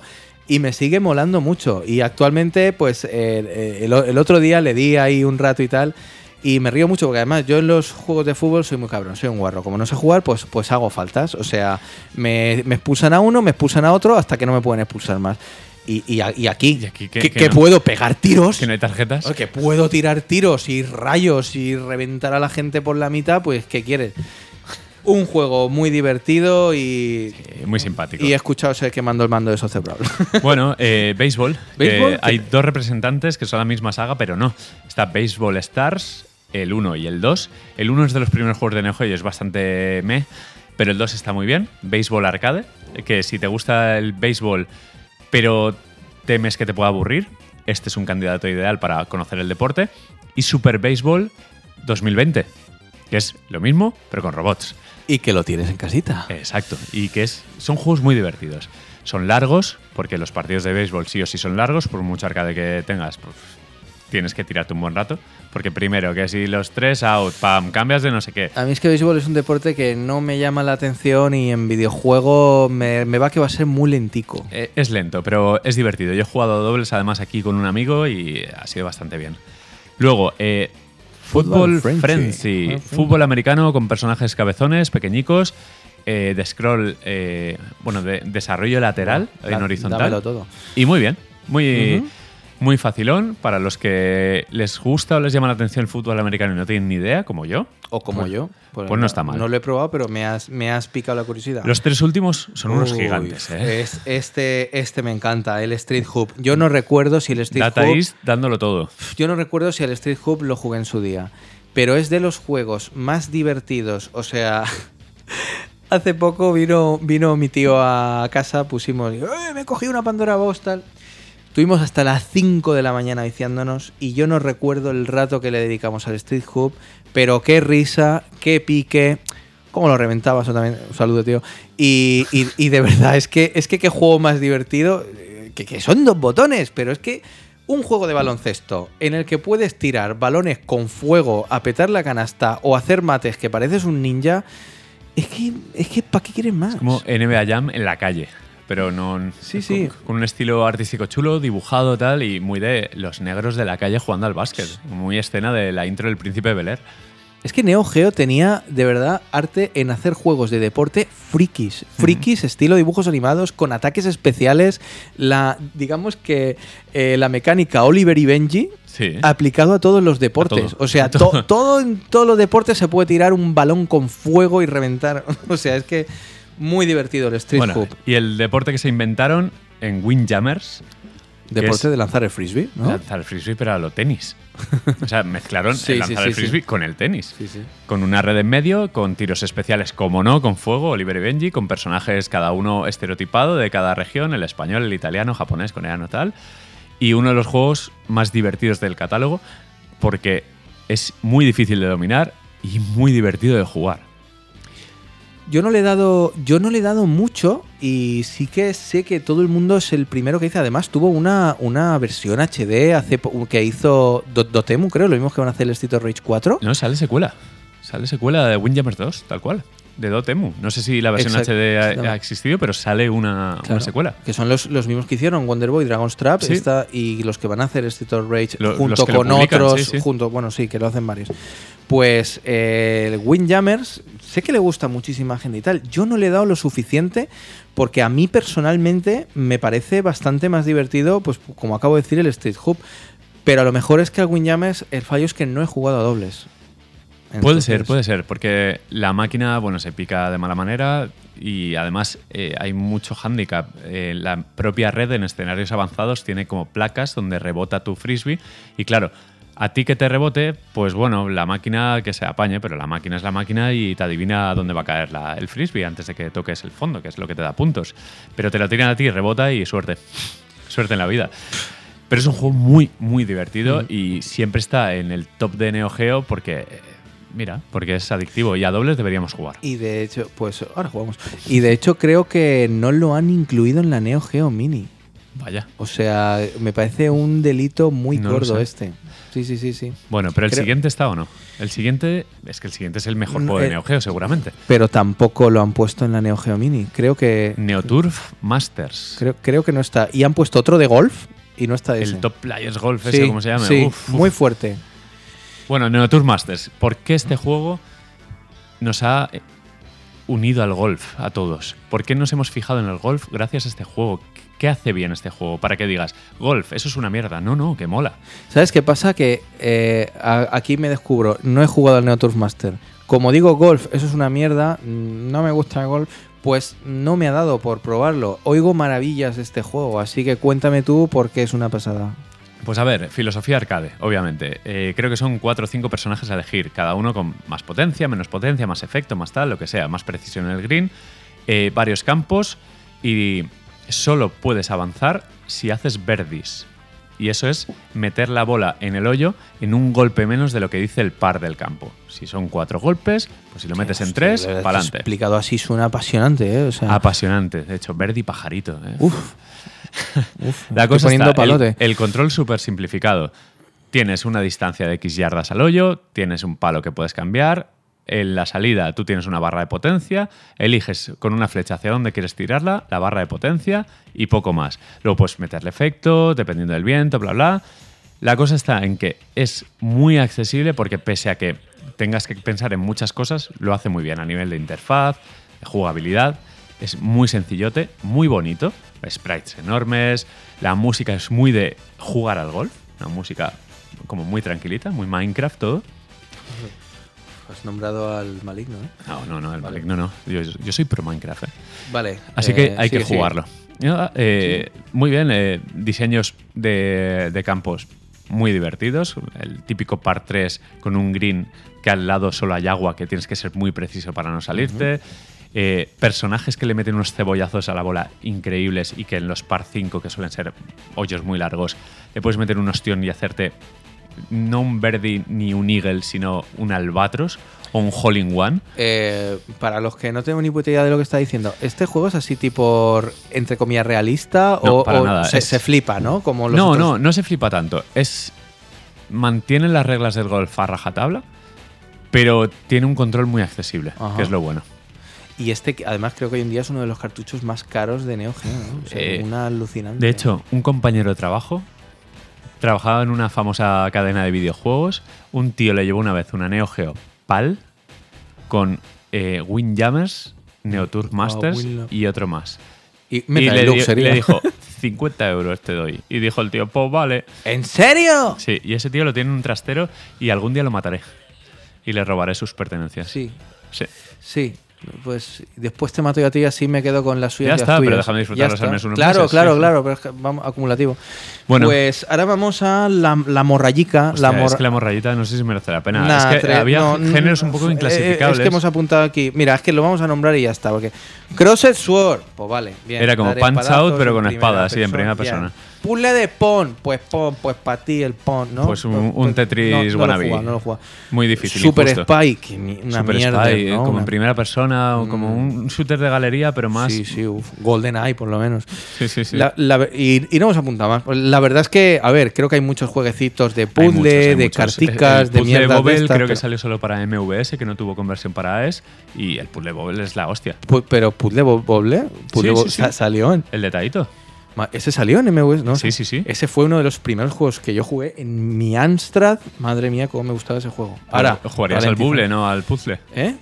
Ah, no, no, vale. es- lo he confundido con el Puzzle Bobble. No, es el de la flechita que tira la bola, que se pega tal. Que ah, claro, es verdad, es el de las Que, bolitas. que los recres era, Pero bueno, que ese era un ju- juego ese- muy de ese que juego. ju- jugabas con chicas o, o veías a chicas jugando, porque era uno de esos juegos que les, les encantaba. De hecho, ese juego en mi máquina arcade puede ser que sea el que más haya quemado, ¿eh? Pero no sabía que había salido en MVS. Sí, qué eh, juegazo, qué juegazo. Y está, luego está el. Hay que quitarle los- el sonido, los- que si no te raya. Los quiz, estos de, de que te hacen preguntas del mundo de Neo Geo, el, Sí. el Samurai Spirits RPG. O sea, que hay, hay algún juego así muy nicho, muy ¿Ese, raro. de ese ver. juego qué tal? No lo sé, eh, no entendía nada, lo, lo quitaba. Sí, no, pues bien. Morrayica, morrayica, buena. El, el Samurai RPG me llama un poco la atención, pero Me bueno. gustaría porque se veía bonito. Pues Pero ya ¿llegó se nos ha acabado. Fue ya de 32 bits, no lo sé. Se nos ha acabado la... La lista. Hemos ido de más serios a menos serios conforme... Como siempre, empiezas tímido y luego te, te Yo eh, estoy deseando acabar. Esto está siendo un verdadero sufrimiento porque grabamos de tirón y sabes que me he bebido mucha agua antes de empezar. bueno, Entonces, pero eh, nunca dijo nadie que grabar Old Game Plus fuera fácil. bueno, pues aquí he estado dándolo todo y mi vejiga también. Pues nada, eh, para terminar, Neo Geo, una consola a la que le tenemos mucho cariño, que seguirá en nuestra cabeza durante muchos años, hasta nuestra muerte. Neo Geo siempre va a significar algo importante. A tope. Muchas gracias por haber estado aquí para compartir vivencias. Como digo, no es el podcast más técnico, pero desde la pasión y desde el desconocimiento muchas veces nosotros hablamos. La, habremos metido la pata, pedimos perdón al que se ha puesto nervioso cuando hemos dicho que no sé qué es así, pero no es así. Lo que han dicho, le voy a poner un comentario. Ah. Que nada, que, que muchas gracias por haber estado por aquí y que prepararemos más programas, ¿no? Pues muchísimas gracias por invitarme. La verdad es que eh, me lo he pasado genial. Tampoco yo soy la persona más técnica. Siempre hablo desde mi experiencia y mi pasión. Y para todos los Ah, programas por que cierto, quieras, por cierto, por cierto, a ver, que pregunté por Twitter, dejé caer en plan, ¿algún recuerdo con Neo Geo, no sé qué, alguna cosa? Me respondió una persona. A ver, a ver qué dice. A ver qué dice porque ya...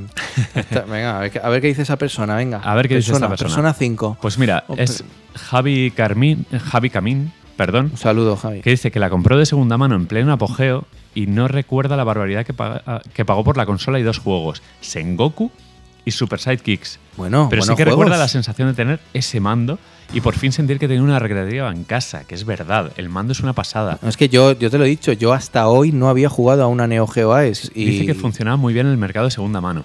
Eso es, es muy buena idea, claro, eran muy caros los cartuchos. Exprimías los enormes cartuchos de los juegos y a por otro. Dice Art Fighting, Wall Heroes 2, Samurai Shodown 2. Se compró el Super Sidekicks 2 nuevo y puedo asegurar que lo amortizó con su hermano. Dice, aún guardo el sticker del logo de Neo Geo. No hemos hablado de los mandos. Vamos a que me, que me Sí, meo. vamos no, a- no, no, no. Es muy, muy, muy bonito. que los mandos son arcades stick con el micro switch este, el ruidito de las Sí, direcciones, el sí, clic, clic, clic, clic, clic. Y, a- y además con el, el estilo de stick japonés. Sí, sí, claro. sí. Un rollo sangua. ¿Tú, tú eres de Shangwa o de Lorenzo? Tú... De Shangwa. Ah, yo soy mal, mal lorenzoso, pero bueno, me gusta el Shangwa también. Pero porque el último recuerdo que tengo son recreativas en, en Japón y todos Son- son, sangua. Ah, claro, es que Con la tú disposición pasas más tiempo en Japón que aquí, pero sí, sí. Ojalá, eh, ojalá. pues eso, que, que muy guay Neo Geo y que ya veremos qué hacemos en el próximo, porque tenemos que jugar mucho a Mega Drive Mini.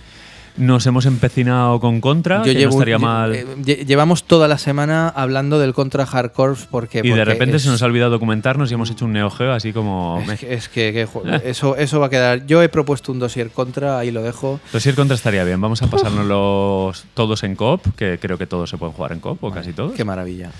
Y un dossier contra estaría muy bien. Sí. Yo siempre me ha encantado el chiste de.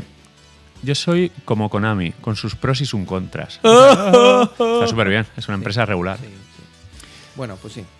Pues Pues eso. sí, haremos ese contraataque. Bueno, Muy chicos, bueno. eh, nos leemos en el Twitter arroba oldg+. ¿Tienes Twitter, por cierto? ¿Lo usas? No, ya no soy de esos. Vale, haces bien, la verdad. Solo hay odio. y que nos escuchamos más pronto que tarde porque nos tenemos que poner manos a la obra. Hasta luego. Hasta luego.